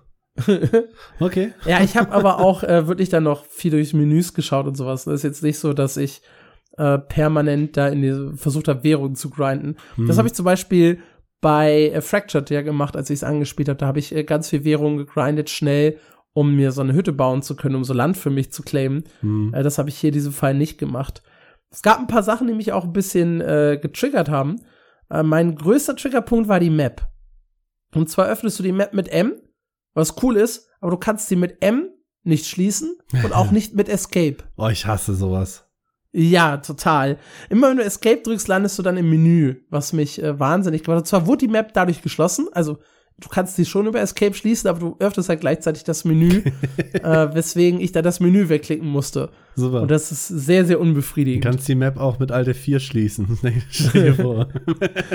Theoretisch ja.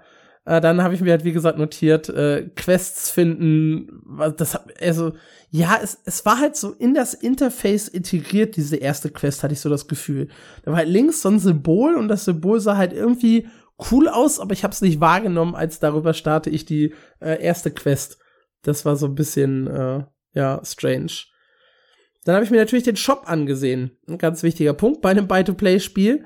Äh, Und zwar gibt es im Shop ein Blessing, 7,48 Euro für 30 Tage, das dir äh, 100% mehr XP und 30% mehr Mana-Punkte bringt. Das ist aber auch tatsächlich alles für 7,48 Euro. Und es gibt äh, Gathering Tools für 10 Euro pro Gathering Tool, was automatisch dann der beste oder das, das beste Werkzeug im Spiel ist. so wie ich das gesehen habe. Huh. Das ist aber auch wirklich alles, was in diesem Shop bisher drin ist. Äh, also, das Shop-Interface sieht ganz strange aus. Ich müsste jetzt noch mal gucken, ob sich vielleicht in den letzten fünf, sechs Tagen noch mal was getan hat. Äh, aber das ist alles, was im Shop drin war. Und oben rechts gibt's noch einen Gold zu Währungsumtausch, wobei du halt mit dieser Währung, die du dir ertauscht, noch gar nichts machen kannst. Das heißt, ich weiß nicht, ob das irgendwie eine Option ist, um an Echtgeldwährung zu kommen, um dir später Skins zu holen. War jetzt so mein, mein erster Punkt, aber es gab halt noch keine Skins zur Auswahl. Okay. Ich habe gerade einmal nachgeschaut. Weißt du, wie viel Glück du hattest, dass du einen anderen Spieler gefunden hast? das äh, ist wohl richtig, ja. Wir hatten, äh, Wagadu Chronicles hat auf Steam im Peak 36 Spieler gehabt. Im 24-Stunden-Peak sind es neun Spieler und gerade online sind fünf. Ja, ich war ja noch äh, vor anderthalb Wochen, als ich diese Erfahrung gemacht habe. Da war noch ein bisschen mehr los als jetzt gerade. Hm, der 36er Peak äh, ist vor 14 Tagen. Das war dann wahrscheinlich äh, Release. Ja, das ist richtig. Ja, ja, das ist der Release. Hey, hey, hey. Ja, jetzt muss man aber auch echt sagen, so richtig viel Werbung oder sonst irgendwas haben sie nicht gemacht. Nein. Ähm, ja. Ich habe mich jetzt gerade noch mal eingeloggt, um noch einmal in den Shop reinzuschauen, damit ich keinen Quatsch erzähle. Ja, genau. Das ist dieser 30 äh, Day Premium Pass. Dann gibt es die keine Cosmetics und einen Währungsexchange. Ja, that's it. ich find's, ich find's, ich find's strange, Wild. was hier zur Auswahl steht. Ja, es ist ein ganz wilder Shop, finde ich. Ja, ansonsten, wenn ich jetzt auch gerade noch mal im Spiel selber gucke, es ist halt links echt dieses dieses Quest-Symbol. Ich komme echt nicht damit klar, dass wir da. Ich habe übrigens wieder eine Quest da, stelle ich gerade fest. Ha, Daily mal. Quest. Ja, weiß ich nicht, was das ist, aber ja. Auf jeden Fall soll ich jetzt äh, meine äh, Materials noch mal refinen. Alles klar, kann ich machen. Danke, Spiel. also die Spielwelt ist auch super, super leer. Ich gucke jetzt hier gerade noch mal. Wenn ich die, wenn ich die Map öffne, sehe ich halt alle Crafting-Ressourcen, die es halt so gibt. Holzblöcke, Steinspawnpunkte und sowas, das ist alles markiert. Und es ist halt um mich rum in einem Areal, das, ich sag mal so, New World stadtgroß ist, äh, sind halt eins, zwei Holz, zwei, drei Steine, ein NPC, zwei Crafting Benches und kein Gegner. Das ist so mein Startpunkt äh, auf der neuen Insel gewesen, wenn ich mir das hier angucke. Gut, Kämpfen scheint ja nicht der Mittelpunkt von Wagadu Chronicles zu sein, aber das ist trotzdem ein bisschen ernüchternd. Ja, also ich finde die Welt super, super leer, muss ich sagen. Es hat auch wirklich, also der Teil der Welt, den ich hier besuche, das hat wirklich so Steppen-Feeling, also sehr, sehr gelb, sehr, sehr hell, so ein bisschen Gras am Boden, ein paar Kakteen links und rechts, äh, die man dann halt auch ernten kann. Ja, ein, ein, ein, ein kleines Wasserloch, was das so ein bisschen aus, äh, so ein bisschen auflockert hier gerade, wenn ich hier so durchlaufe. Es ist halt auch echt kein Spiel, wo ich sage, yo, das müsst ihr euch jetzt unbedingt kaufen und mal ausprobieren. Ihr habt auch nur einen Charakter zur Auswahl, also ihr könnt hier nicht irgendwie zusätzlich Charakterslots nutzen, keine weiteren Klassen erstellen oder sonst irgendwas. Wobei ich eh auch nicht das Gefühl habe, dass die Klassen so eine wirkliche Rolle spielen, was ich am Anfang gewählt habe. Also meine Combat Abilities, Range Combat, Melee Combat und so weiter, kann ich halt Wrestler, übrigens auch eine äh, sehr gute, sehr, sehr guter Skill. Geht's da wahrscheinlich so ein bisschen um äh, unbewaffnete Nahkampfsachen, wenn ich mir das hier angucke. More Damage äh, with Low Tier Combat Equipment ist zum Beispiel eine Option, die ich als Wrestler zur Auswahl habe. ähm, da, da, da sehe ich keinen großen Einfluss jetzt gerade von meiner ursprünglich gewählten Klasse. Waffen kann ich auch alle tragen. Also da ist man relativ flexibel. Es gibt auch ein zweites Weapon-Set, das man später freischaltet, zwischen dem man hin und her wechseln kann. Das ist irgendwie auch schon gefühlt Genre-Standard jetzt, ne? Ja. New World, ESO, GW2, Throne Liberty. Irgendwie macht das inzwischen jeder. Bin ich tatsächlich immer noch kein riesiger Fan von. Auch wenn es äh, Genre-Standard geworden ist. Ich kann halt eine Society gründen. Und auch hier ist der Name dann übrigens äh, vorgegeben. Äh, Ich kann The Society of the, People of the oder Army of the. Und dann kann ich halt Spiritual, Black, Red, Pur also ich kann Farben auswählen. Golden, Stripped, Armored, Frozen, Underwater. Und dann ist hinten noch irgendwie Fallen Fan Mask oder sonst irgendwas. Ich kann jetzt ja so die Secret Society of the Spiritual Fallen gründen. Of Das the wär eine Option. Underwater Fallen. Das äh, of the Yellow Fallen ist auch äh, sehr toll. Gibt's auch of the Yellow Finally Lamp. Fallen? Das, äh, das würde ich feiern. Das, das, das, das wäre wieder was, ja. Ich äh, befürchte nicht äh, The Winged Fallen, Unknown, Rainbow, oh, vielleicht doch, wer weiß. Fallen, aber nicht Finally. Schade. Ich kann die, ich kann die Secret Society, Se- äh, Secret Society of the Fallen Fallen machen. Ist das Weiß ich bescheuert? nicht. Warum machst du vorgegebene Namen? Ich kann es nicht verstehen. Es sind so ungefähr 30 äh, übrigens pro Slot zur Auswahl, außer am Anfang. Da sind es irgendwie nur so f- 10, 12, würde ich sagen. Das heißt 12 mal 30 mal 30 unterschiedliche Kombinationen. Das dürfte wahrscheinlich reichen, dass sich das nicht irgendwie groß überschneidet. Ja, Äh, aber trotzdem. Du hast dann hier Active Hours, die du äh, einwählen kannst. Das ist wahrscheinlich für die, äh, für das System mit diesen Geistern ganz interessant.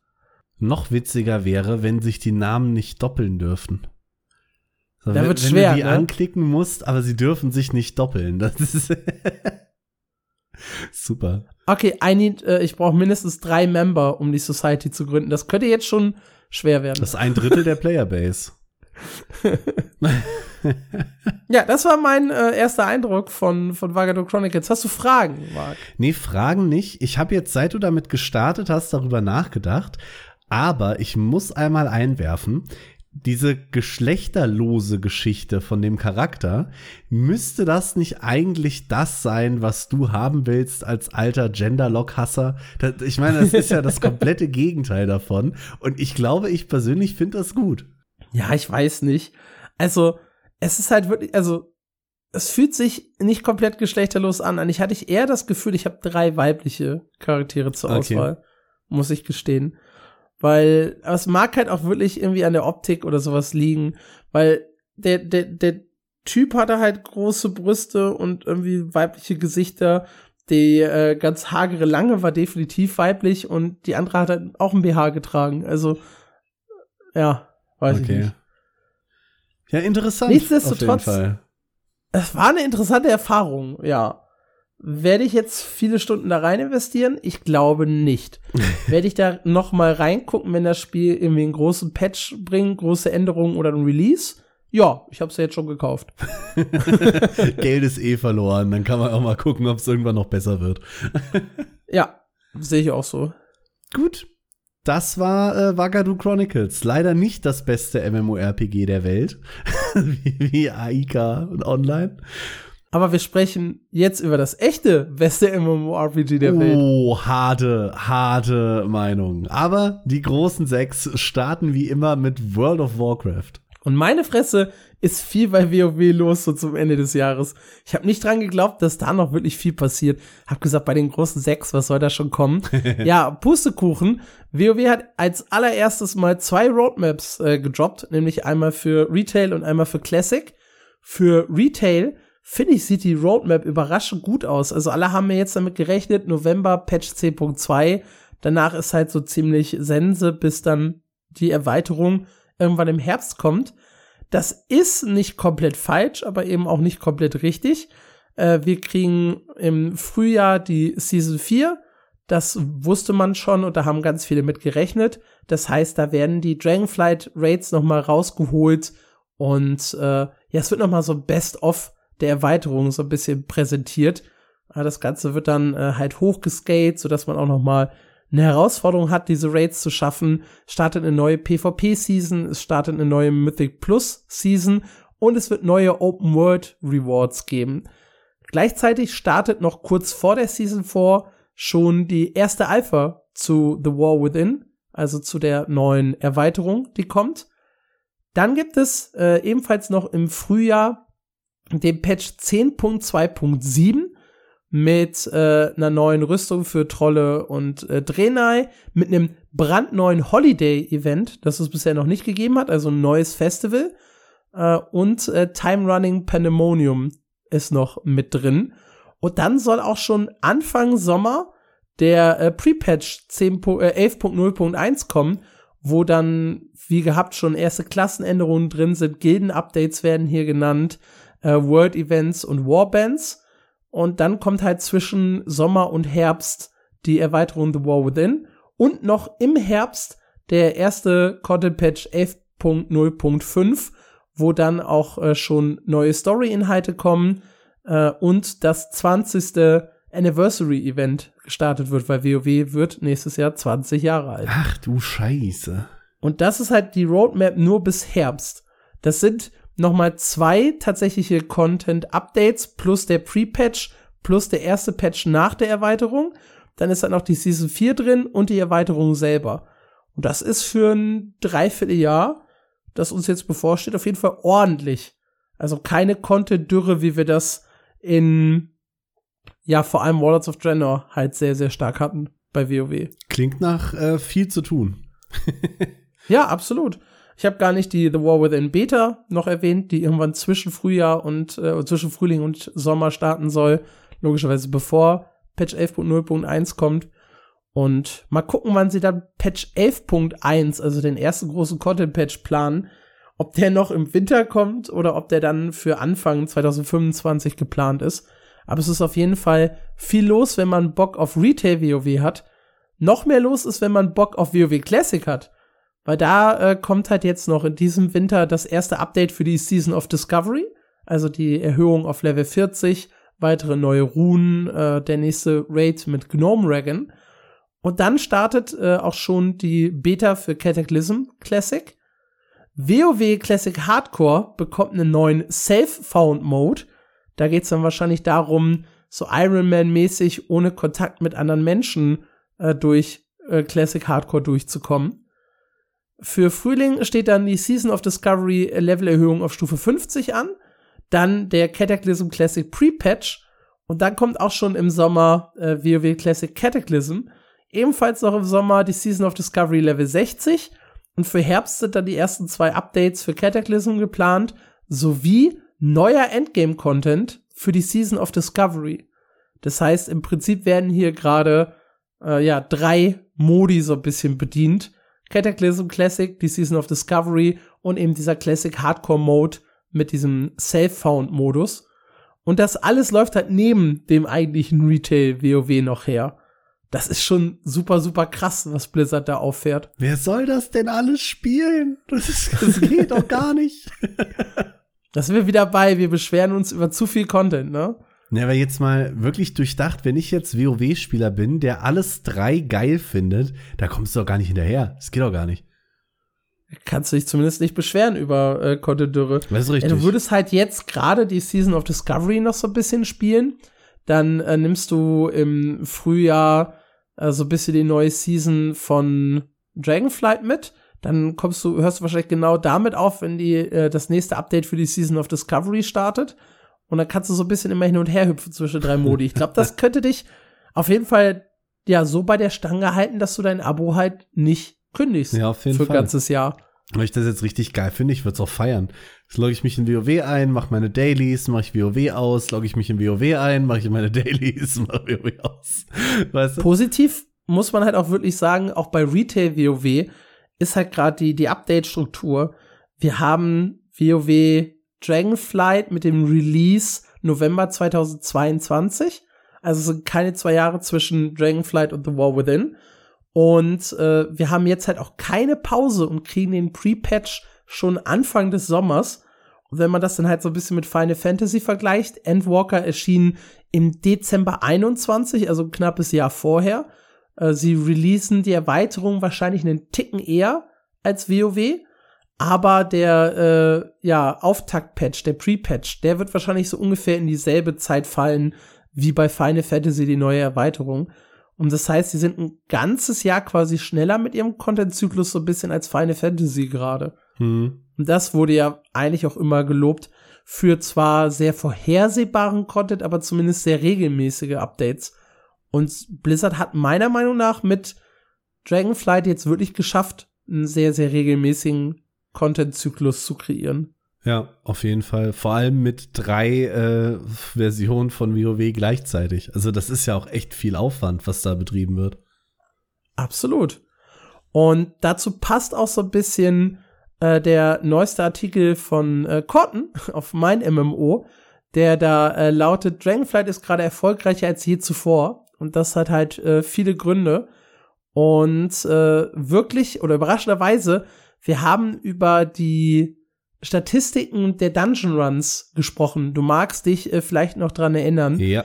äh, dass die im Vergleich zu den vorherigen Erweiterungen ein bisschen weiter unten war. Jetzt gerade in Season 3 allerdings sind die Zahlen besser als in den beiden vorherigen Seasons und fast doppelt so gut wie in Season 2.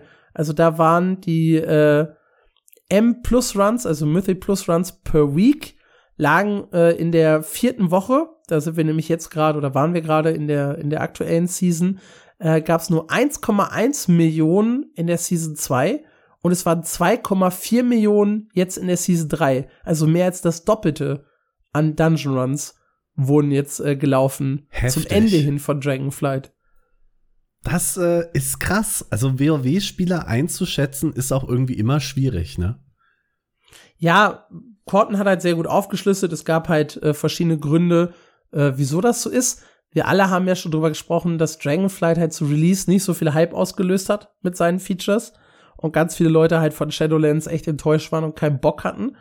Und Dragonflight hat aber immer wieder positive Schlagzeilen so ein bisschen geliefert, wo die Leute sagen, ja, das Crafting ist cooler, das Talentsystem ist wieder besser und insgesamt war die Story auch sehr angenehm. Und dann gab's halt jetzt zuletzt die BlizzCon.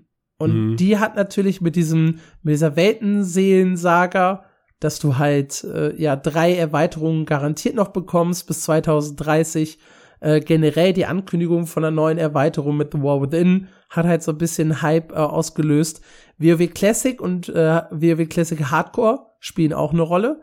Dadurch, dass halt äh, gerade Lich King in WOTLK Classic unterwegs waren und dieser Hardcore-Modus und auch die Season of Discovery gerade sehr, sehr viele Leute halt zu WoW holen, loggen sich viele von denen, die ja eh schon ein Abo laufen haben, auch einfach noch mal in Dragonflight ein Mhm. und gucken sich da so ein bisschen den Content an. Generell hat WoW gerade so eine kleine, ich sag mal, Hype-Kurve. Äh, dazu passt auch äh, der Artikel, wie viele Charaktere kreiert wurden in der neuen Season of Discovery. Und das sind halt über 4,5 Millionen neue Charaktere für den alten Modus. Weil es ist äh, ja halb im Prinzip Österreich. noch mal Classic neu aufgelegt, ne? Aber was hast du gesagt? Das ist halb, Österreich. Wenn man sich mal sowas vorstellen will, das ist schon heftig. Ja, also WoW gerade tatsächlich in einem Hoch, Krass. was so die allgemeinen Zahlen angeht. Nach den ganzen äh, bösen Nachrichten nach Warlords of Draenor und Shadowlands freut mich das ja auch irgendwie. Also gerade nach Shadowlands, wo du überall gelesen hast, äh, WoW Refugees Welcome, und wir hatte niemand so richtig Bock.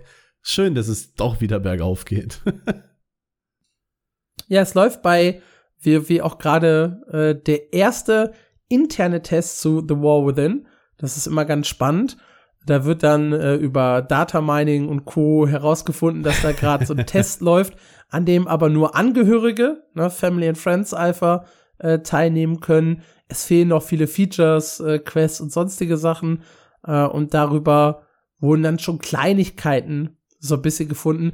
Ich gehe da jetzt nicht in die äh, Details, irgendwie erste Talente, die gefunden wurden oder sowas. Ich glaube, das ist für diesen Podcast hier Quatsch. Aber wenn ihr euch dafür interessiert, äh, findet ihr dazu entsprechende Artikel auf WoW-Head und auch teilweise auf mein MMO. Äh, ja, wie gesagt, erste offizielle Alpha soll dann im Frühjahr starten, Beta noch äh, Ende Frühjahr, Anfang Sommer und dann geht's auch schon zwischen Sommer und Herbst los mit dem Release. Ja, cool. Dann gehen wir mal rüber zu Lost Ark und meine Fresse ist das äh, dieses Mal viel. Bis Samstag dachte ich nämlich eigentlich noch, wir haben nichts für Lost Ark, wie schade. Und am Sonntag äh, kam dann einfach so die Loa On reingeplatzt, ohne großartige Ankündigung vorher. Das ist ja die große ähm, halbjährliche Lost Ark Messe, wo es so ein bisschen darum geht, wie geht's eigentlich weiter mit dem Spiel in Korea. Also das Ganze war auch auf Koreanisch. Dieses Mal mit englischen Untertiteln, netterweise. Das äh, ist eine Premiere. Und am nächsten Tag ist dann einfach auch für uns im Westen die Roadmap für die nächsten äh, vier Monate gedroppt. Und da ist richtig viel krasses Zeug dabei. Und wir wollen uns da am Anfang auf die Loa On fokussieren, weil die greift auch ein bisschen vor. Darum, äh, in der Loa On geht's größtenteils um Content von jetzt bis September in Korea. Also die greifen da ein bisschen weiter vor als unsere Roadmap. Und wow, sie gehen eigentlich wirklich jedes Problem an, das die Spieler momentan haben. Und das ist ziemlich cool.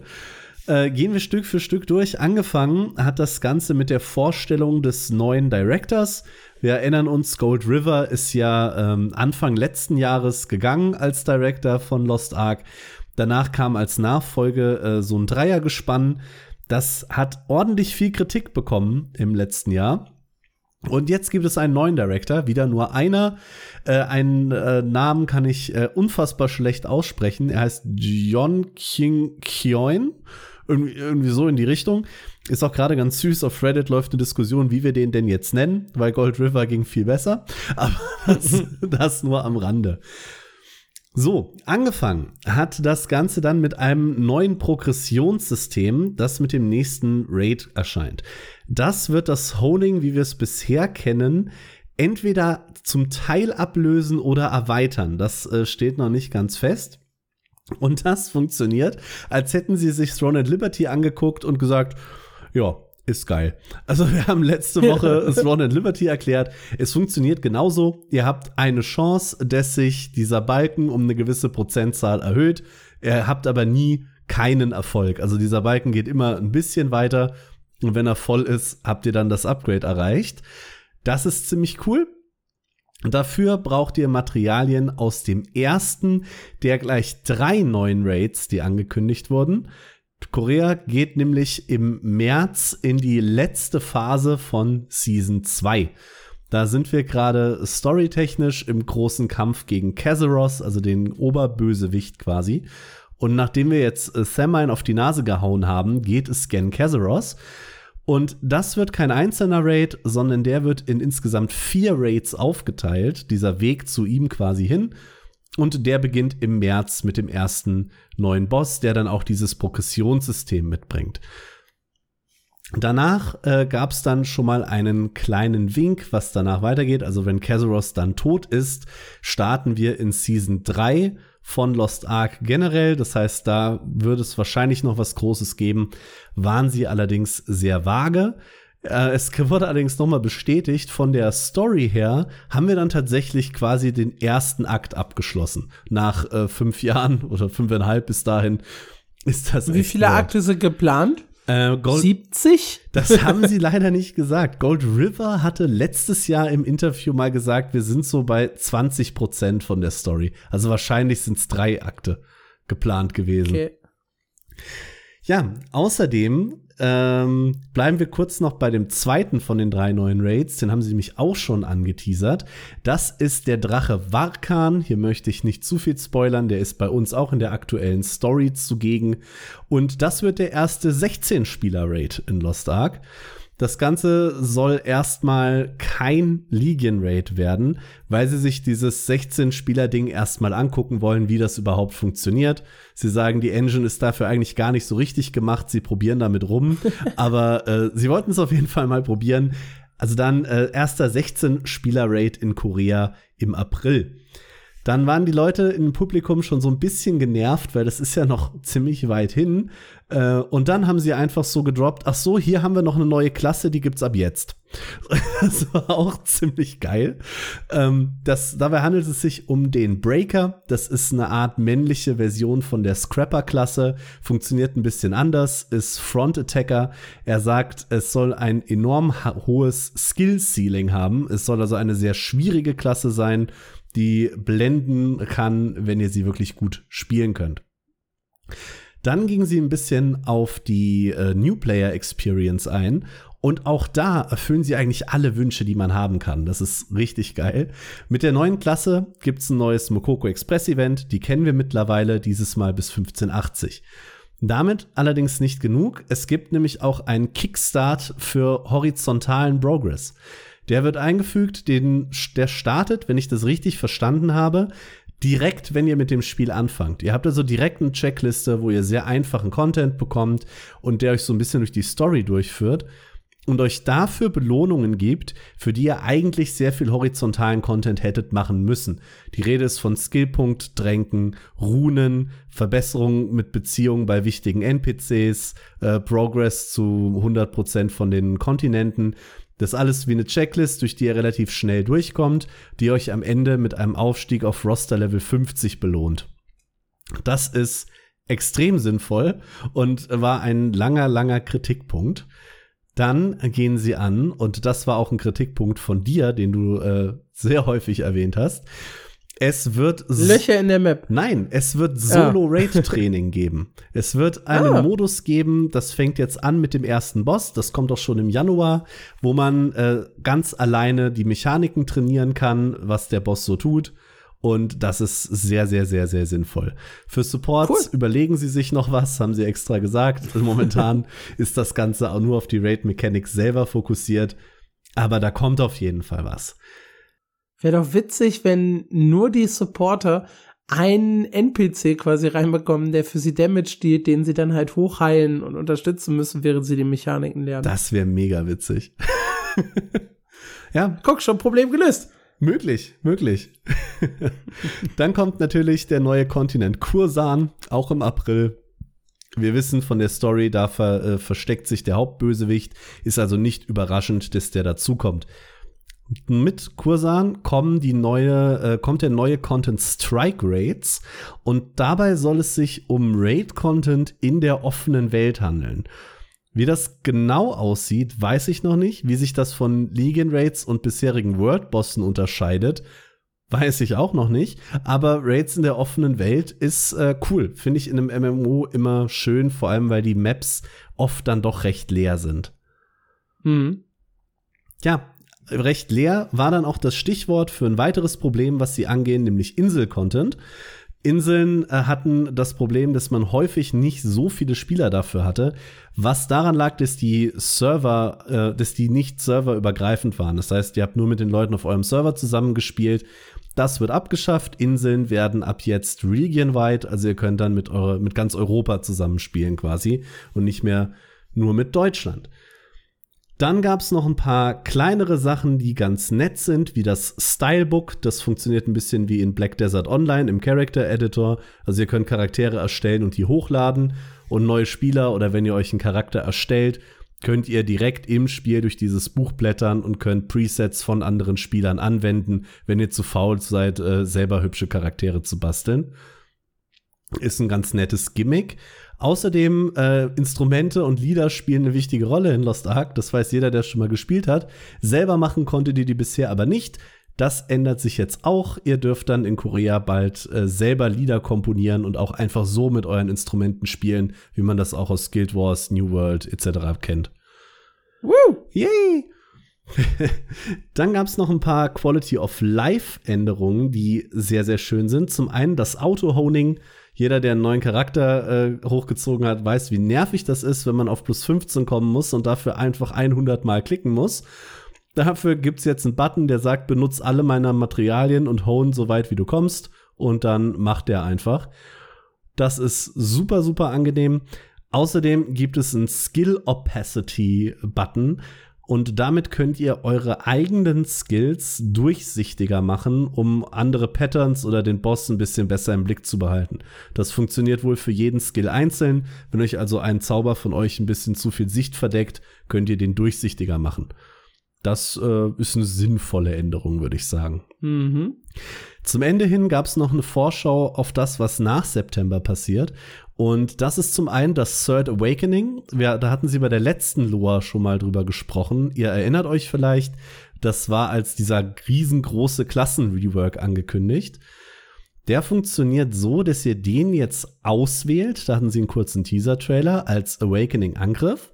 Und anders als die bisherigen Awakenings könnt ihr die nicht sofort benutzen, sondern müsst die aufladen. Und wenn die aufgeladen ist, schaltet ihr vierte Tripods für eure normalen Skills frei. Das heißt, ihr habt eine weitere Option in diesem Skilltree für eine Menge Skills, die dann nur aktiv wird, wenn euer Third Awakening aufgeladen ist. Mehr als einen kurzen Teaser gab es dazu nicht, könnte allerdings tatsächlich sehr viel umkrempeln. Kurz zur Sprache kam dann zuletzt nochmal das Spec Attack Rework. Auch das hatten sie schon angekündigt. Da geht es um das Entropy Set, was äh, Leute stärkt, die von hinten angreifen. Ähm, das kommt erst nach September. Genauso wie der sogenannte Yearning Nerf. Und äh, da gibt's auch ein großes Problem bei uns im Westen, nämlich es gibt viel zu wenig Supporter. Man wartet ewig auf Raids. Und mhm. scheinbar ist ihre Lösung dafür nicht, mehr Supporter zu machen, sondern Supporter zu nerven. Das Yearning Set ist nämlich äh, der, äh, das Set, was Supporter so stark macht. Und ich denke, dass sie da den Weg gehen. Ich habe es auch schon mal, ich glaube auch im Podcast vorgeschlagen, ähm, dass du eine Wahl hast. Weil momentan hast du eigentlich immer drei DDs, ein Support. Und dass du zumindest die Chance hast zu sagen, okay, ich brauche den hier nicht, ich gehe mit vier DDs rein und mache dann mehr Schaden. Weil momentan macht eine 4-DD-Gruppe weniger Schaden als eine 3-DD-1-Support-Gruppe. Und ich glaube, dass sie jetzt versuchen, an der Schraube zu drehen. Mhm, okay. Interessante Entscheidung. Ja, das finde ich auch, zumal wir alle mit einem neuen Support gerechnet haben. Ja, so viel zu Loa On. Das war ganz schön viel. Also, das war jetzt alles nochmal zusammenfassend, äh, das, was in Korea passiert. Das war alles das, was in Korea passiert. Korrekt. Allerdings gab es auch schon eine schöne Auswahl, was bei uns im Westen passiert, denn nur einen Tag später hat Amazon nachgezogen und zumindest eine Roadmap bis April veröffentlicht. Und da muss ich sagen, und äh, jetzt wird mich Sputti gleich wieder steinigen wollen, das Geilste an der Roadmap ist, dass im Prinzip kein neuer Content bis April kommt. du hast das strange Prioritäten. Ja, ja, wirklich. Aber äh, einmal kurz aufgerollt. Bei uns im Westen geht es im Januar los mit dem Balance Patch, den hatten sie ja schon länger angekündigt. Außerdem der Hell Mode von Belshazzar. Es hat ja jeder Boss so einen ultra schwierigen Modus. Der von Belshazzar kommt dann im Januar auch zu uns. Außerdem so ein paar kleinere Quality of Life Änderungen. Im Februar feiern sie den zweiten Geburtstag von Lost Ark bei uns im Westen. Das Ganze soll einen Monat lang passieren mit einem neuen Event jede Woche. Das heißt, ihr sollt da jede Woche wo äh, irgendwelche anderen witzigen Aktivitäten machen können und dabei äh, schöne Sachen verdienen. Yippie Skippy. Außerdem kommt Valtan Extreme. Das äh, ist tatsächlich kein Hell-Mode, sondern eine Neuauflage des allerersten Bosses, nämlich Valtan. Ähm, für Gearscore 1580 Normal und 1620 Hard. Das Ganze könnt ihr einmal pro Account alle zwei Wochen laufen und bringt tatsächlich sehr gute Belohnungen mit.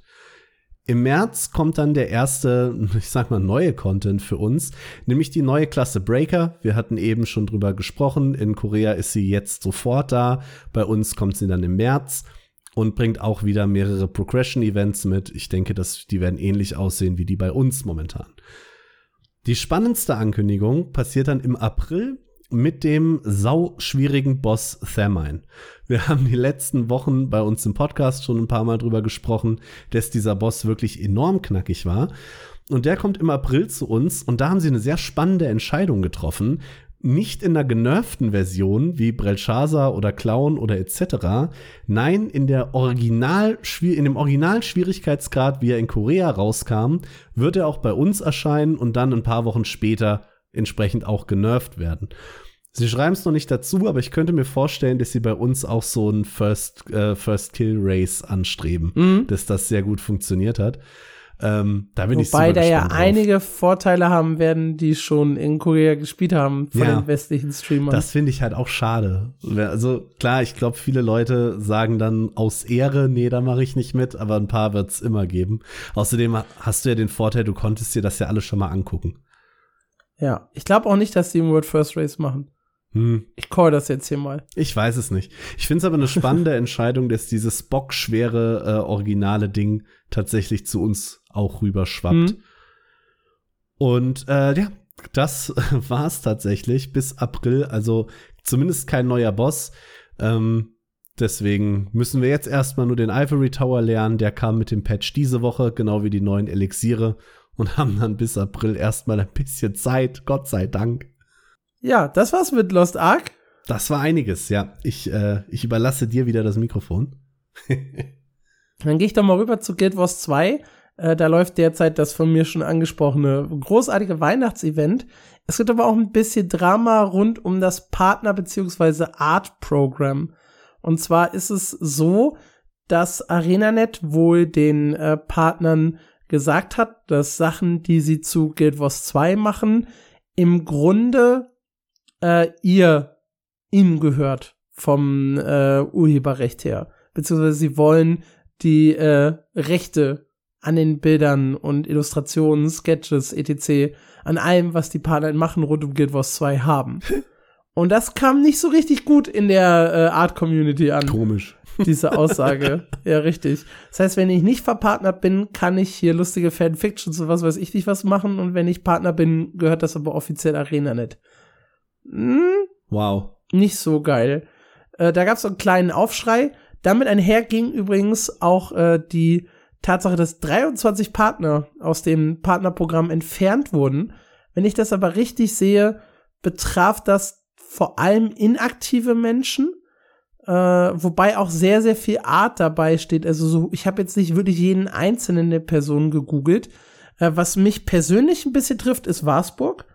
Äh, Warsburg ist äh, ein unheimlich äh, cooler Typ, mit dem ich auch schon privat sehr, sehr viel zu tun hatte, der auch äh, teilweise schon auf Events wie unserem Festival war. Also Leute, die ein bisschen Guild Wars 2 verfolgen, wissen, es gibt da so ein Fanfestival, das wir unter anderem auch mal äh, ja mitorganisiert haben. Und äh, Waspo war eine Person, die da auch immer aufgetaucht ist, der äh, sehr, sehr viele Concept Arts zu Guild Wars 2 und so gemacht hat. Und ich meine, der war jetzt nicht so wirklich äh, inaktiv. Deswegen überrascht es mich, dass der nicht mehr Teil des Partnerprogramms ist.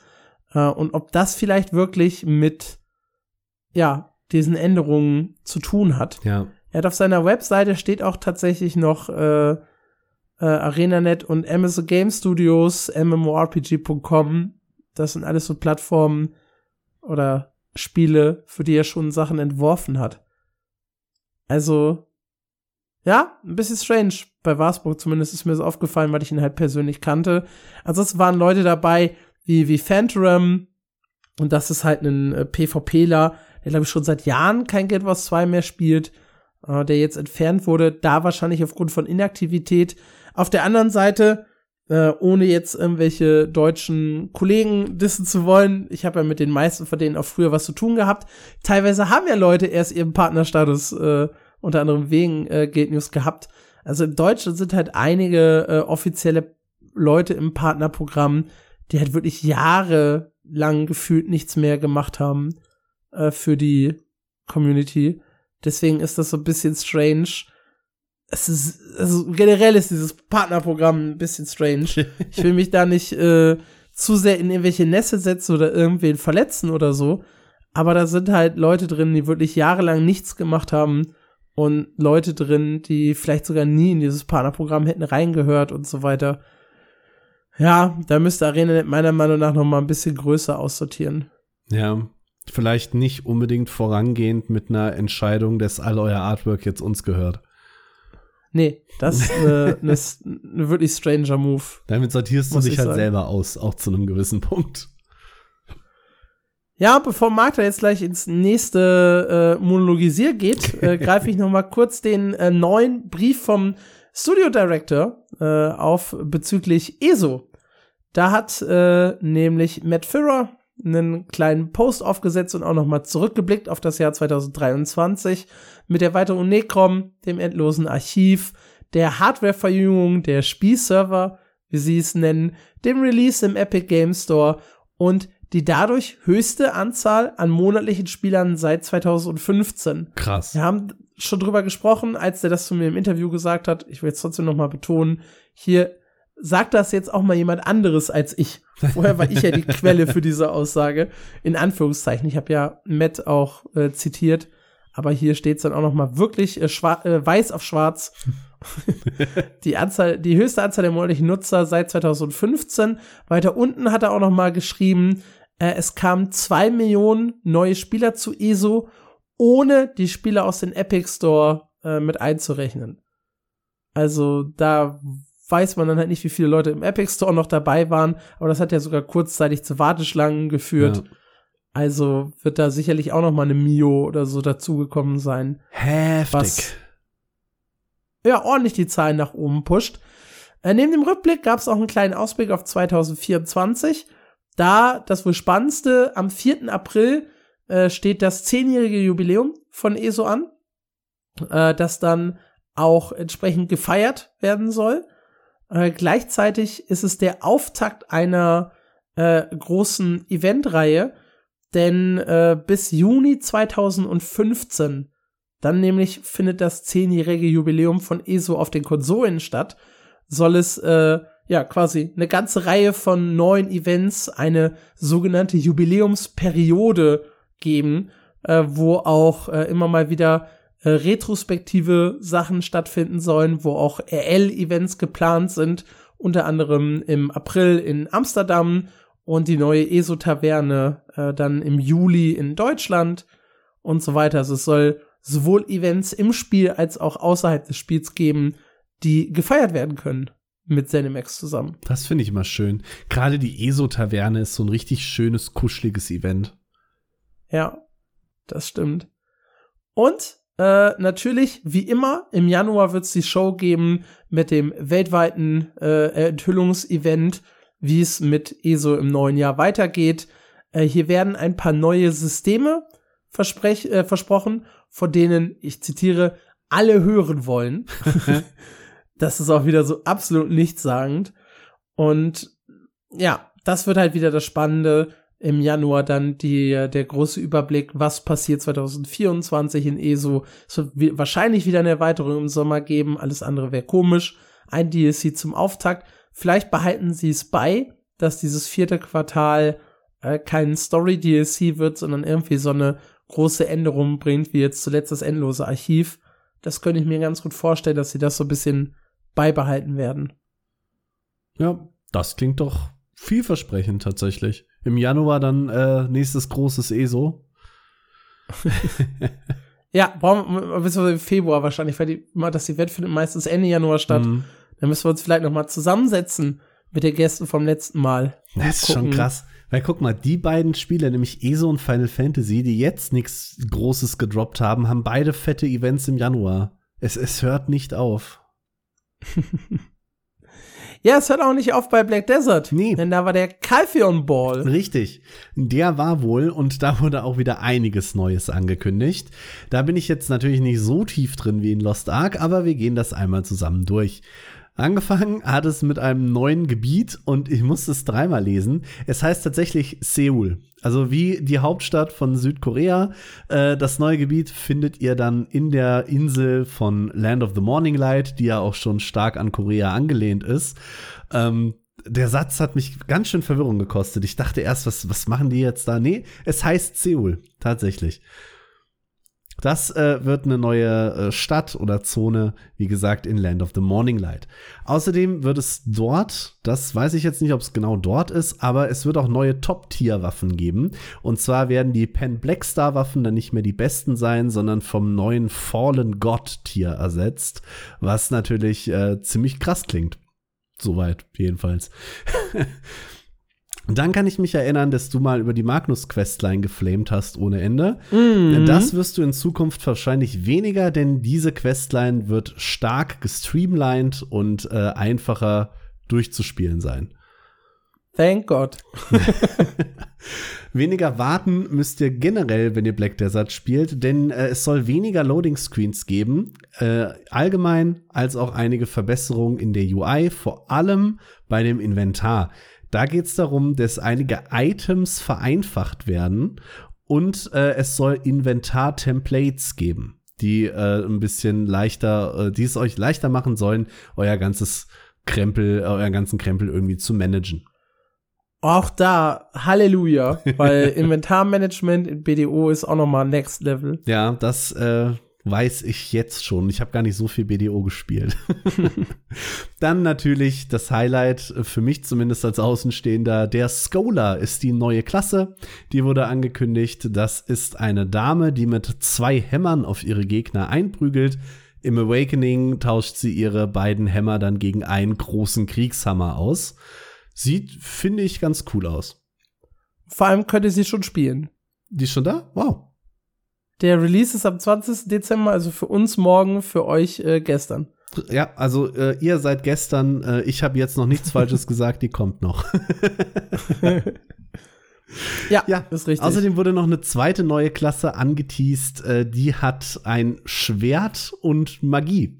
Viel mehr gibt's dafür eigentlich noch gar nicht zu sagen, glaube ich. Sieht auf den ersten Blick recht cool aus, allerdings ist es echt nicht mehr als ein Teaser.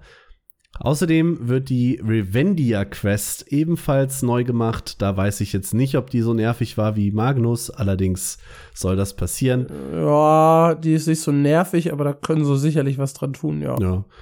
Außerdem sollen einige Monsterzonen mit einem Softcap ausgestattet werden. Ich bin ehrlich, das verstehe ich nicht ganz.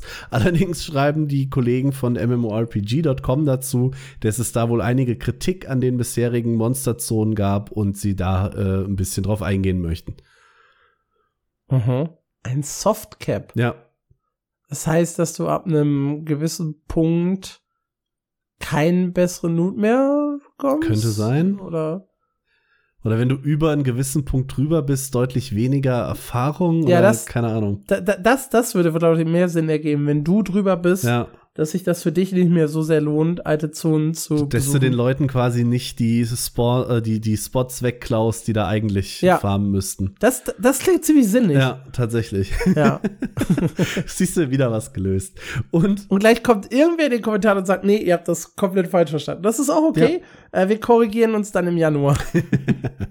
Zuletzt gab es dann noch einen äh, Ausblick auf die Black Desert Konsolenversion. Die kriegt ein Next-Gen-Update spendiert expandiert.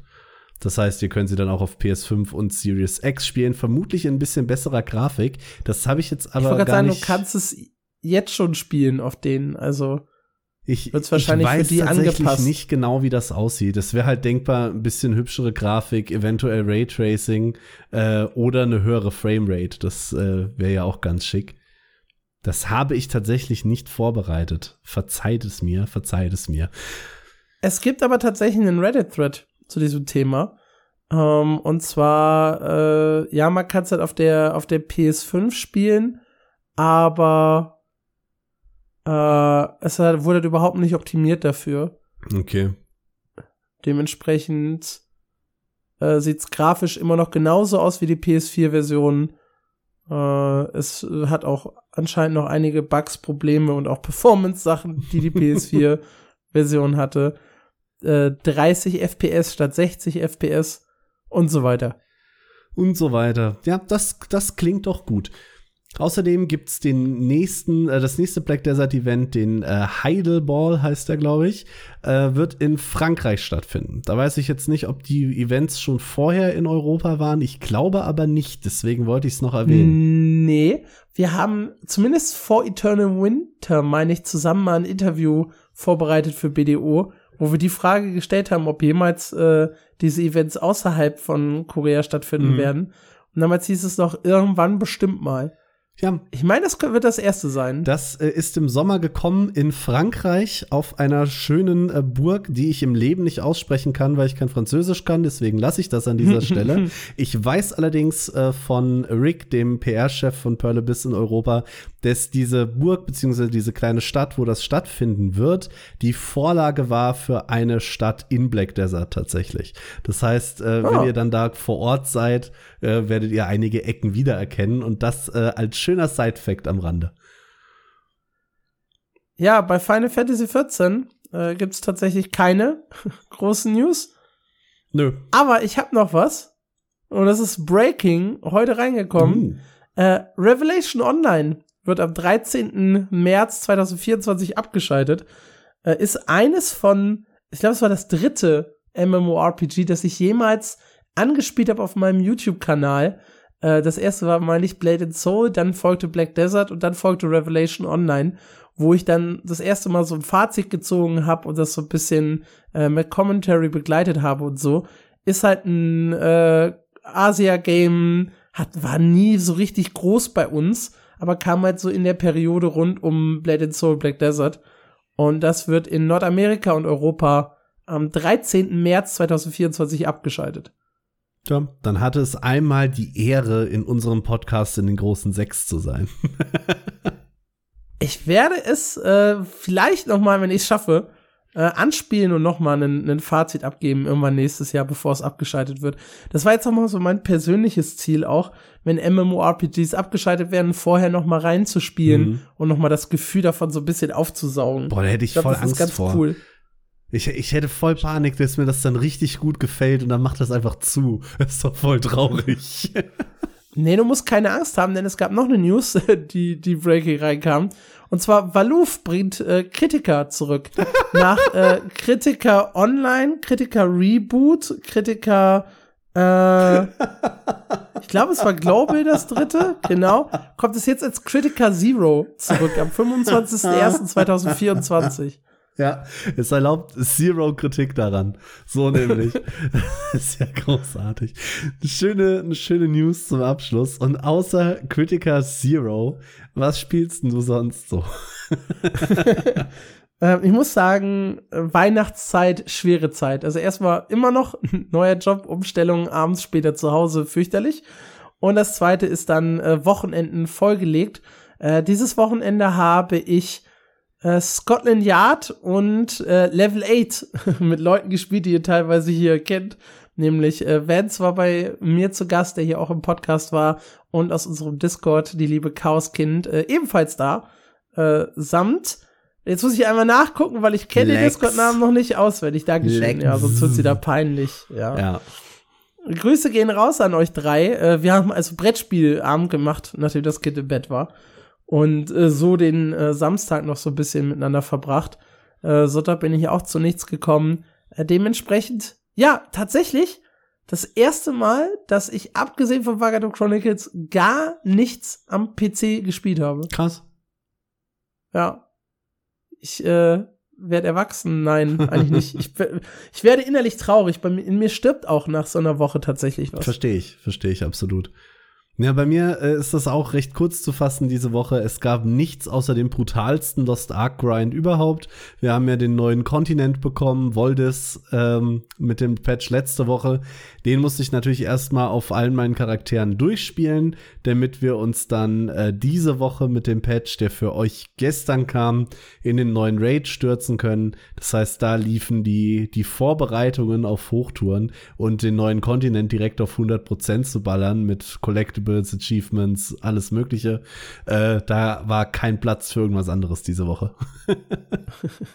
Als ob jemals Platz für was anderes war. Hey, wir hatten schon Wochen, da habe ich mehr gespielt. Allerdings, äh, wir haben es eigentlich gestrichen, aber ein Satz zu meinem Steam-Jahresrückblick noch. Ich habe 83 Prozent meiner Spielzeit in Lost Ark verbracht dieses Jahr. Ja, ne. Das ist schon ganz schön krass. Wobei das, glaube ich, nicht ganz stimmt, ne? Du spielst wahrscheinlich äh, Valorant und LOL mh, mm, und TFT nicht über Steam. Das ist richtig, aber das dürfte nicht mehr als 2-3% ausmachen. So viel habe ich das dieses Jahr nicht gespielt. Okay. Du hast äh, ein paar Stunden WoW mit mir gespielt. Ja. ein Abend. Bester Abend. Ja, und ein bisschen äh, Aika natürlich vielleicht so zehn Stündchen Palia, aber Star Stable? Star Stable, gut, lass es vielleicht 75 Prozent sein, wenn man, wenn man alle Spiele zählt. Aber das ist schon echt heftig. Zumal auf Platz zwei mit nur 5 Prozent Hand Showdown war, so um die, die Klippe da zu sehen. Das hast du schon oft gespielt für mein Bauchgefühl, wenn ich im Discord war. Ja. Ja, ja, ja. Gut, gehen wir rüber zur letzten Frage der Woche. Ähm, wir wollten wissen, was war eure beste Gaming-Erfahrung mit einem anderen oder eure beste Erfahrung mit einem anderen Menschen in einem MMORPG? Und anscheinend mögt ihr keine anderen Menschen, weil wir haben eigentlich nur vier Antworten auf das Ganze bekommen. Äh, angefangen mit dem lieben Lord Mortar. Äh, vorweg, ich bin nicht tiefe Guild Wars 2, allerdings hatte ich ein richtig tolles Erlebnis. Als ich das Spiel das erste Mal angemacht habe und mit meinem Menschen loslegte, stand ich im Startgebiet recht verloren herum und musste erst mal checken, was abgeht. Da kam plötzlich jemand zu mir und meinte auf Englisch, hey, du siehst aus wie jemand, der ganz frisch im Spiel ist, soll ich dich rumführen? Ich dachte mir, ja klar, warum auch nicht? Da packte er seine Schildkröte aus und ich durfte mitreiten, mit der Kanone ein paar Mobs weghauen. In Klammern, wie geil ist dieses Reittier bitte? Absolut. Und währenddessen lief er mit mir Wegmarken ab und feuerte mich an. Mein Englisch war nicht das Beste, das habe ich ihm auch gesagt, trotzdem konnten wir uns verständigen und er nahm sich die Zeit, mich bei meinen ersten Schritten zu begleiten. Was ein toller Start in ein neues MMORPG. Ach, schön. Absolut, ja. Herzerwärmend. Leucht, das war ja die Idee, Ja. ne, hinter, den, hinter der Frage der Woche. Leuchti, sehr spaßig fand ich äh, zu Studentenzeiten mit meinen Freunden zusammen Herr der Ringe online zu zocken. Insbesondere, da wirklich eine Zeit lang der gesamte Freundeskreis mitgemacht hat. Auch äh, für immer in Erinnerung geblieben sind die Gildenmissionen in Guild Wars 2 mit Guild News. Absolut, ja. F für mich auch eine der besten Gaming-Erfahrungen, glaube ich. Vor allem so die Anfangszeit, wo Domi, Vance und ich uns das auch so ein bisschen durch drei geteilt haben, äh, wer den jeweiligen Lead hatte, als wir diese Gildenmission gelaufen haben.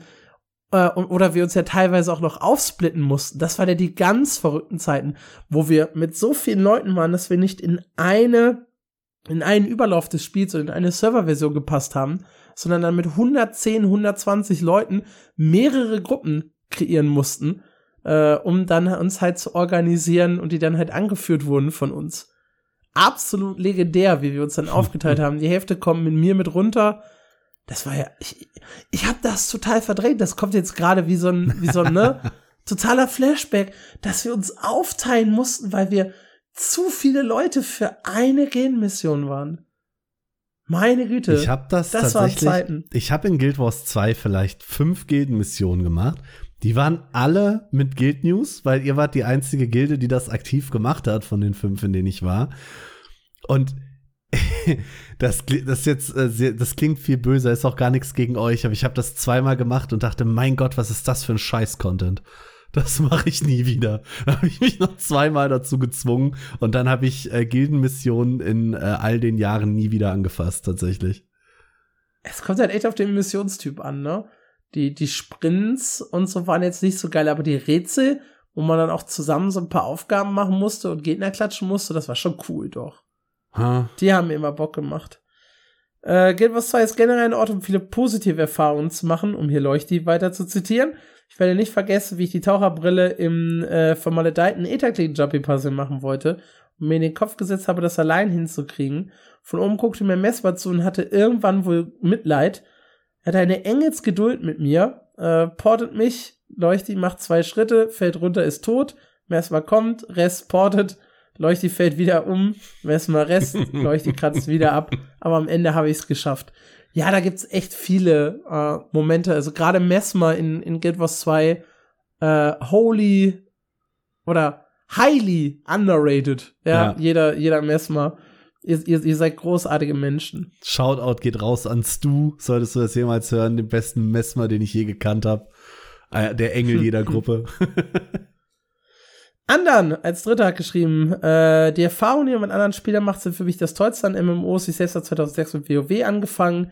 Das fing schon beim Leveln an, dass man die Leute kennengelernt hat, mit ihnen schreibt und später dann stundenlang im TS rumhängt. Dann die Instanzen, die Raids, das gemeinsame Farmen. Es gibt super viele kleine Geschichten. Aber etwas möchte ich hier hervorheben, was ich in SW2 erlebt habe.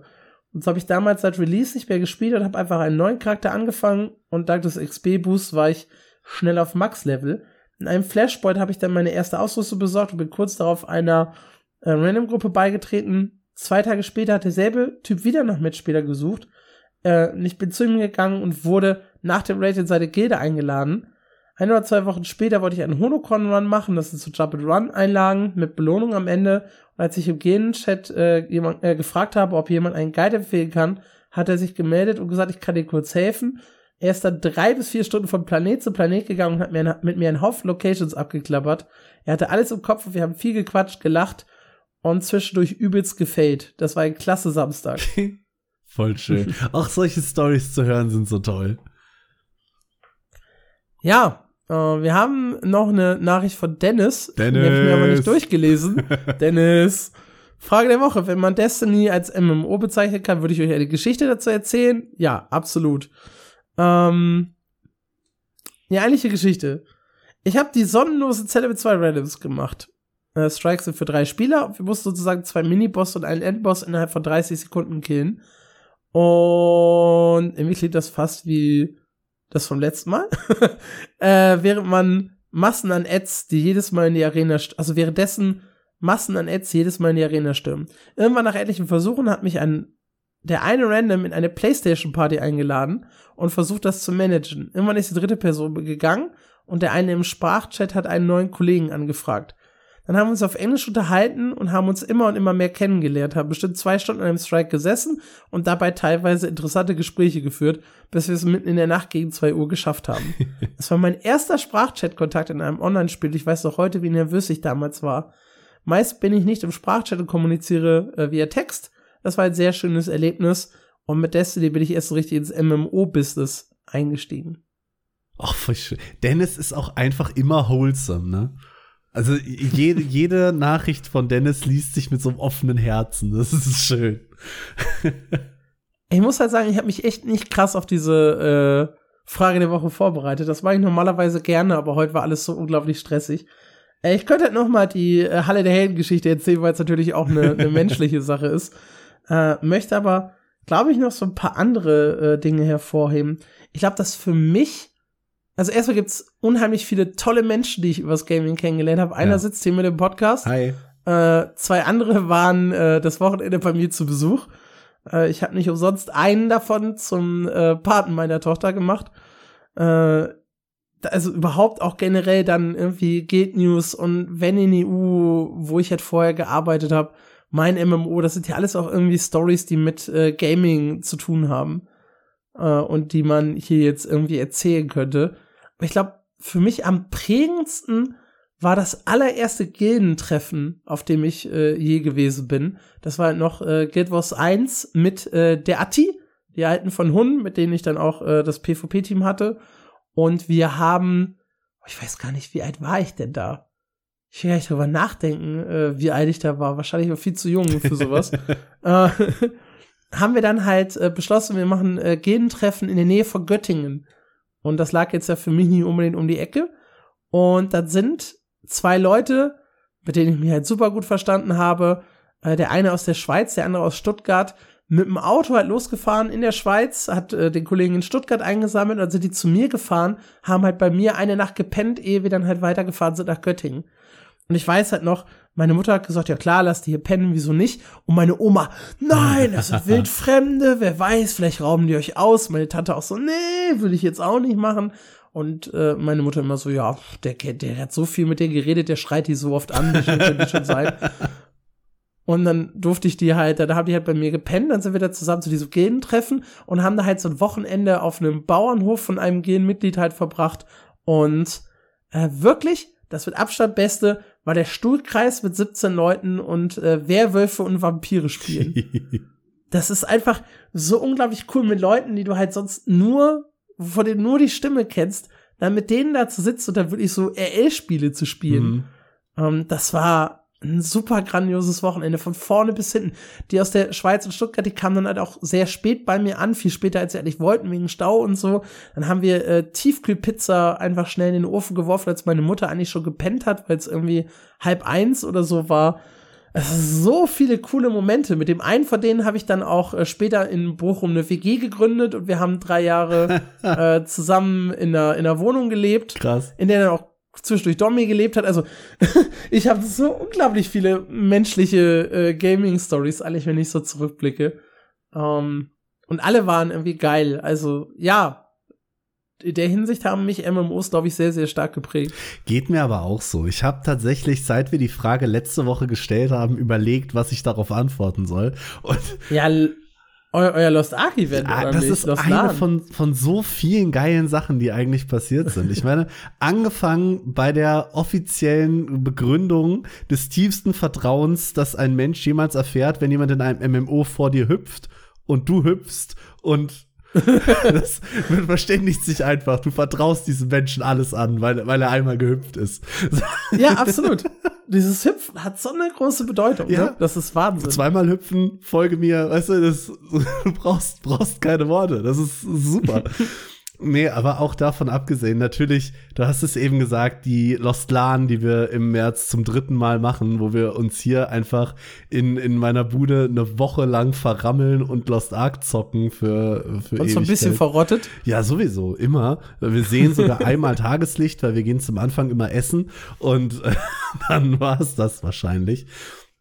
Aber auch wirklich Jahre vorher, wenn ich so zurückdenke, ähm, die, damals in so eine Community reingerutscht. Wir hatten keinen Gildennamen oder sowas, weil wir haben auch irgendwie unterschiedliche Spiele gespielt und alle so ein bisschen so ein bisschen Game Hopping gemacht und Discord gab es da auch noch nicht und deswegen ist diese Community dann irgendwie auf Twitter gewandert, was überhaupt auch der Grund war, warum ich einen Twitter Account gemacht habe. Ist also wirklich jetzt schon zehn Jahre her oder sowas, um sich einfach weiterhin irgendwie zu verständigen. Und als wir uns dann damals das erste Community-Treffen, ich glaube 2012, in Köln gemacht haben, wo wir dann irgendwie mit 40 Leuten am Hauptbahnhof standen und wir, wir wollen ja nur miteinander quatschen, also haben wir den Hauptbahnhof auch nicht wirklich verlassen. Das war vollkommen wirr. Einfach Hauptsache, Hauptsache wir treffen uns. Dann hat von uns blöden Kellerkindern natürlich keiner gerafft, dass Karneval ist zu der Zeit, weil war uns halt allen scheißegal. Äh, ganz Köln am Platzen, alle verkleidet und wir sitzen da mittendrin am Bahnhof und quatschen den ganzen Tag. Das war eine dieser schönen Stories. Oder die zahllosen Gamescom-Besuche, wo du einfach einmal im Jahr quasi Ja. die Leute triffst, die du sonst nie siehst. Die Spiele waren eigentlich von Anfang an völlig irrelevant. Du gehst zu 99 Absolut. Prozent wegen den Menschen dahin. Weil, weil da war eigentlich jeder. Und dann wollte ich noch eine schöne Geschichte mit irgendeinem Fremden, den ich in Lost Ark kennengelernt habe, erzählen. Leider ist die komplette Lost Ark Community voller toxischer Hurensöhne. Deswegen muss ich einmal äh, auf Guild Wars 2 zurückweichen, weil da habe ich auch wirklich, wirklich tolle Menschen äh, kennengelernt. Und eine sehr, sehr, sehr enge Freundschaft äh, und, und hinten raus tatsächlich auch ein bisschen mehr hat sich dadurch entwickelt, dass wir ähm, in einem Raid zusammen waren und während wir gewartet haben auf irgendjemand, ich weiß gar nicht warum, wir waren jedenfalls ein Spieler zu wenig und äh, weil wir nicht nur rumstehen wollten, waren wir die einzigen zwei Idioten, die einfach immer wieder zu Kern reingesprungen sind und einfach probiert haben, den zu zweit zu töten, während wir warten, weil rumstehen ist auch blöd.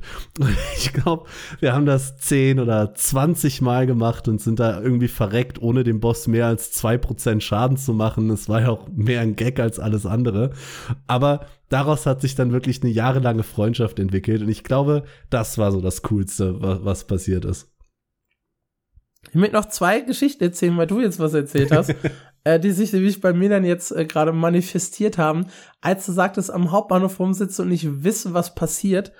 Äh, ich habe, ich war in Österreich unterwegs. Das war dann schon meine zweite Guild Wars 1 Gilde, nachdem sich das mit Atti so ein bisschen äh, verlaufen hatte irgendwann, ein paar Jahre später. Ähm, da war ich in der, in der Tiger Force. Auch äh, eine super Truppe, äh, zu denen ich zumindest noch teilweise Kontakt habe, äh, unregelmäßig. Und da gab es halt ein paar Leute, die haben in Österreich gelebt. Und ich, genialer Mensch, bin auf die Idee gekommen, ja, wir sind da in Österreich Skifahren. Da lass uns doch mal treffen, wenn ich eh schon mal da unten bin. Und äh, es hat dann irgendwie unter der Woche nicht so gut geklappt. Und der einzige Tag, auf den wir uns verständigen konnten, war der erste erste Neujahr. Und ich bin dann, ungelogen, wir haben die Nacht durchgemacht, äh, klar, mit äh, Feuerwerk und so mit der Familie, dann als wir unten Skifahren waren. Und dann bin ich morgens um 4.30 Uhr in den Zug gestiegen, der mich irgendwo hingebracht hat und von da aus in den nächsten Zug nach Salzburg, um da dann äh, mich zu treffen mit denen. Und dann haben wir uns um 10 Uhr da, glaube ich, getroffen in Salzburg und haben dann festgestellt, scheiße, es ist ja Neujahr. Hat alles zu. Kein Bäcker hatte offen, kein äh, Laden, in den man reingehen konnte oder so. Und dann sind wir halt so ein bisschen durch den, durch den äh, Hauptbahnhof geirrt und haben irgendwann zehn Kilometer entfernt so einen alten, abgeranzten Subway, also zehn Kilometer waren es nicht, aber gefühlt, da so einen alten, abgeranzten Subway gefunden. Und da haben wir dann irgendwie drei Stunden drin gesessen und uns unterhalten. Einer verkatert, ich völlig übermüdet. Das war eine totale Schnapsidee, aber äh, es war geil. Also wirklich so zahlreiche geile Stories erlebt dank Gaming eigentlich. Und eine Sache eben auch, das war halt Gaming und nicht MMO, war, ich weiß nicht, ob du das mitbekommen hast, äh, Steve Krömer, Stevenio, hatte mal so eine Burger-Aktion äh, für bei, bei McDonalds, wo du ja voten könntest, was die äh, geilsten Burger sind. Boah, ja. Und sein ja. äh, Just Divino Burger ist irgendwie, glaube ich, Zweiter geworden oder so und ist dann tatsächlich in die Filiale gekommen und er hatte dazu aufgerufen, da so Community-Events zu machen und haben uns am Duisburger Hauptbahnhof getroffen und total anonym. Da hieß es einfach nur hier, einer hat organisiert, Duisburg Hauptbahnhof, wer Bock hat, kommt hin, vorne auf dem Vorplatz. Und ich noch so ein bisschen skeptisch so, ne? Wie viele Leute werden da sein? Ist da überhaupt irgendwer? Und wo erkenne ich die oder so? Und da war da ein Haufen von irgendwie 30 größtenteils schwarz gekleideten Menschen, die halt so in einer Traube standen und alle so ein bisschen nerdig aus. Und ich dachte mir so, ja, war nicht schwer, die zu finden. Hab mich natürlich sofort wohlgefühlt unter denen. Ähm, wir haben dann erst den Laden direkt am Hauptbahnhof ausgeräumt und da gab's irgendwie, ich glaube, die hatten nur 40 auf Lager oder so, dass jeder so gerade einen bekommen hat. Und dann sind wir halt, es hat auch ewig gedauert, irgendwie dreiviertel Stunde oder so, bis die alle durchgebraten waren. Und dann äh, sind wir halt von da aus weiter und haben uns aufgeteilt in zwei Gruppen und haben dann nochmal, wir auch zu völlig Fremden ins Auto gestiegen, das soll ich auch keinem erzählen. Und dann äh, zu anderen McDonalds-Filialen gefahren, um da dann halt auch nochmal ein Just-Video zu bestellen. Das war total großartig. Und da soll noch mal jemand sagen, nichts Gutes passiert in Duisburg. Ja, also, also je länger ich darüber nachdenke, desto mehr solcher Geschichten äh, fallen mir ja, ich, wahrscheinlich ich muss ein, mich auch schon zügeln. Wir können eine ganze Folge mit sowas füllen, glaube ich. Das ist schlimm. Ich habe aber noch einen kleinen Auszug aus Dennis E-Mail. Und zwar Punkt Nummer eins, Eika. Äh, ich bin über euer subjektives, negatives Feedback bezüglich Eika maximal empört. Da wird über den Shop, to Win und die Grafik auf alles immer nur draufgehauen. Äh, anstatt dieses große Stück Videospielgeschichte dafür zu loben, dass es komplett auf Kryp Krypto verzichtet. Ich, Schämt ich euch. entschuldige mich aufrichtig, natürlich. Und dann hat Dennis noch mal seine Highlights äh, von den Game Awards zusammengefasst. Äh, Monster Hunter Wild als, als Monster Hunter Borderlands Fan äh, das große Highlight. Ähm, dann äh, wartet er sehnsüchtig auf Baldur's Gate auf Xbox und der Shadow Drop ähm, von The Finals. Achso. Äh, nee, nee, er hat, der hat sich über den Shadow Drop von, von Ah. äh, Baldur's Gate 3 äh, sehr gefreut. Die Show selbst habe ich nicht verfolgt, aber ich habe News und Ticker gelesen und mir die entsprechenden Trailer angeschaut. Also hier auch äh, Monster Hunter Wilds äh, ganz oben auf der Liste. Ja, bei vielen. Ach, war das einzig große, munkelt man. Gut, dann äh, zum Abschluss noch mal ein großes, großes Dank an unsere Patreon-Unterstützer. Wie äh, jede Folge seien sie auch hier noch mal namentlich erwähnt. Äh, Tank, Zenkor, Sanjuro, Tom, äh, Ark, Lord Mortar, äh, Leuchti und natürlich wie immer der großartige Jazul. Der hat sich zum äh, Ende des Jahres auch noch mal ein doppeltes Lob verdient, weil er hat im Alleingang äh, den quasi die Hosting-Kosten des Podcasts fürs erste Jahr und mit seiner Patreon-Unterstützung quasi auch schon fürs zweite Jahr bezahlt. Das heißt, äh, wenn ihr euch bei jemandem bedanken möchtet für das, äh, da, dafür, dass es uns überhaupt gibt, dann ist es tatsächlich äh, neben uns beiden, äh, ja, Jasul. Danke auch nochmal von unserer Seite aus. Du bist echt der Hammer. Ja, das soll es dann äh, an dieser Stelle gewesen sein mit äh, Folge 30 von MMO News. Ich hoffe, es hat euch gefallen. Es war die letzte reguläre Folge. Wie gesagt, nächste Woche äh, gibt's noch ein Special. Wir lassen, auf, wir lassen keine Woche aus. Nee. Dafür, dass wir ursprünglich alle 14 Tage äh, releasen wollten, lassen wir dieses Jahr keine Woche aus. Absolut nicht. Da ihr aber, wie gesagt, nächste Woche ein pre-recorded Special hört, hören wir uns tatsächlich erst im nächsten Jahr wieder. Ich wünsche euch daher schon mal ein frohes Weihnachtsfest, einen guten Rutsch ins neue Jahr und hoffentlich äh, bleibt ihr nächstes Jahr genauso dran, weil wir haben immer noch echt viel Bock. Absolut, ja. Ich gebe das, kann das alles nur so unterschreiben und wir hören uns 2024. Ciao. Macht's gut.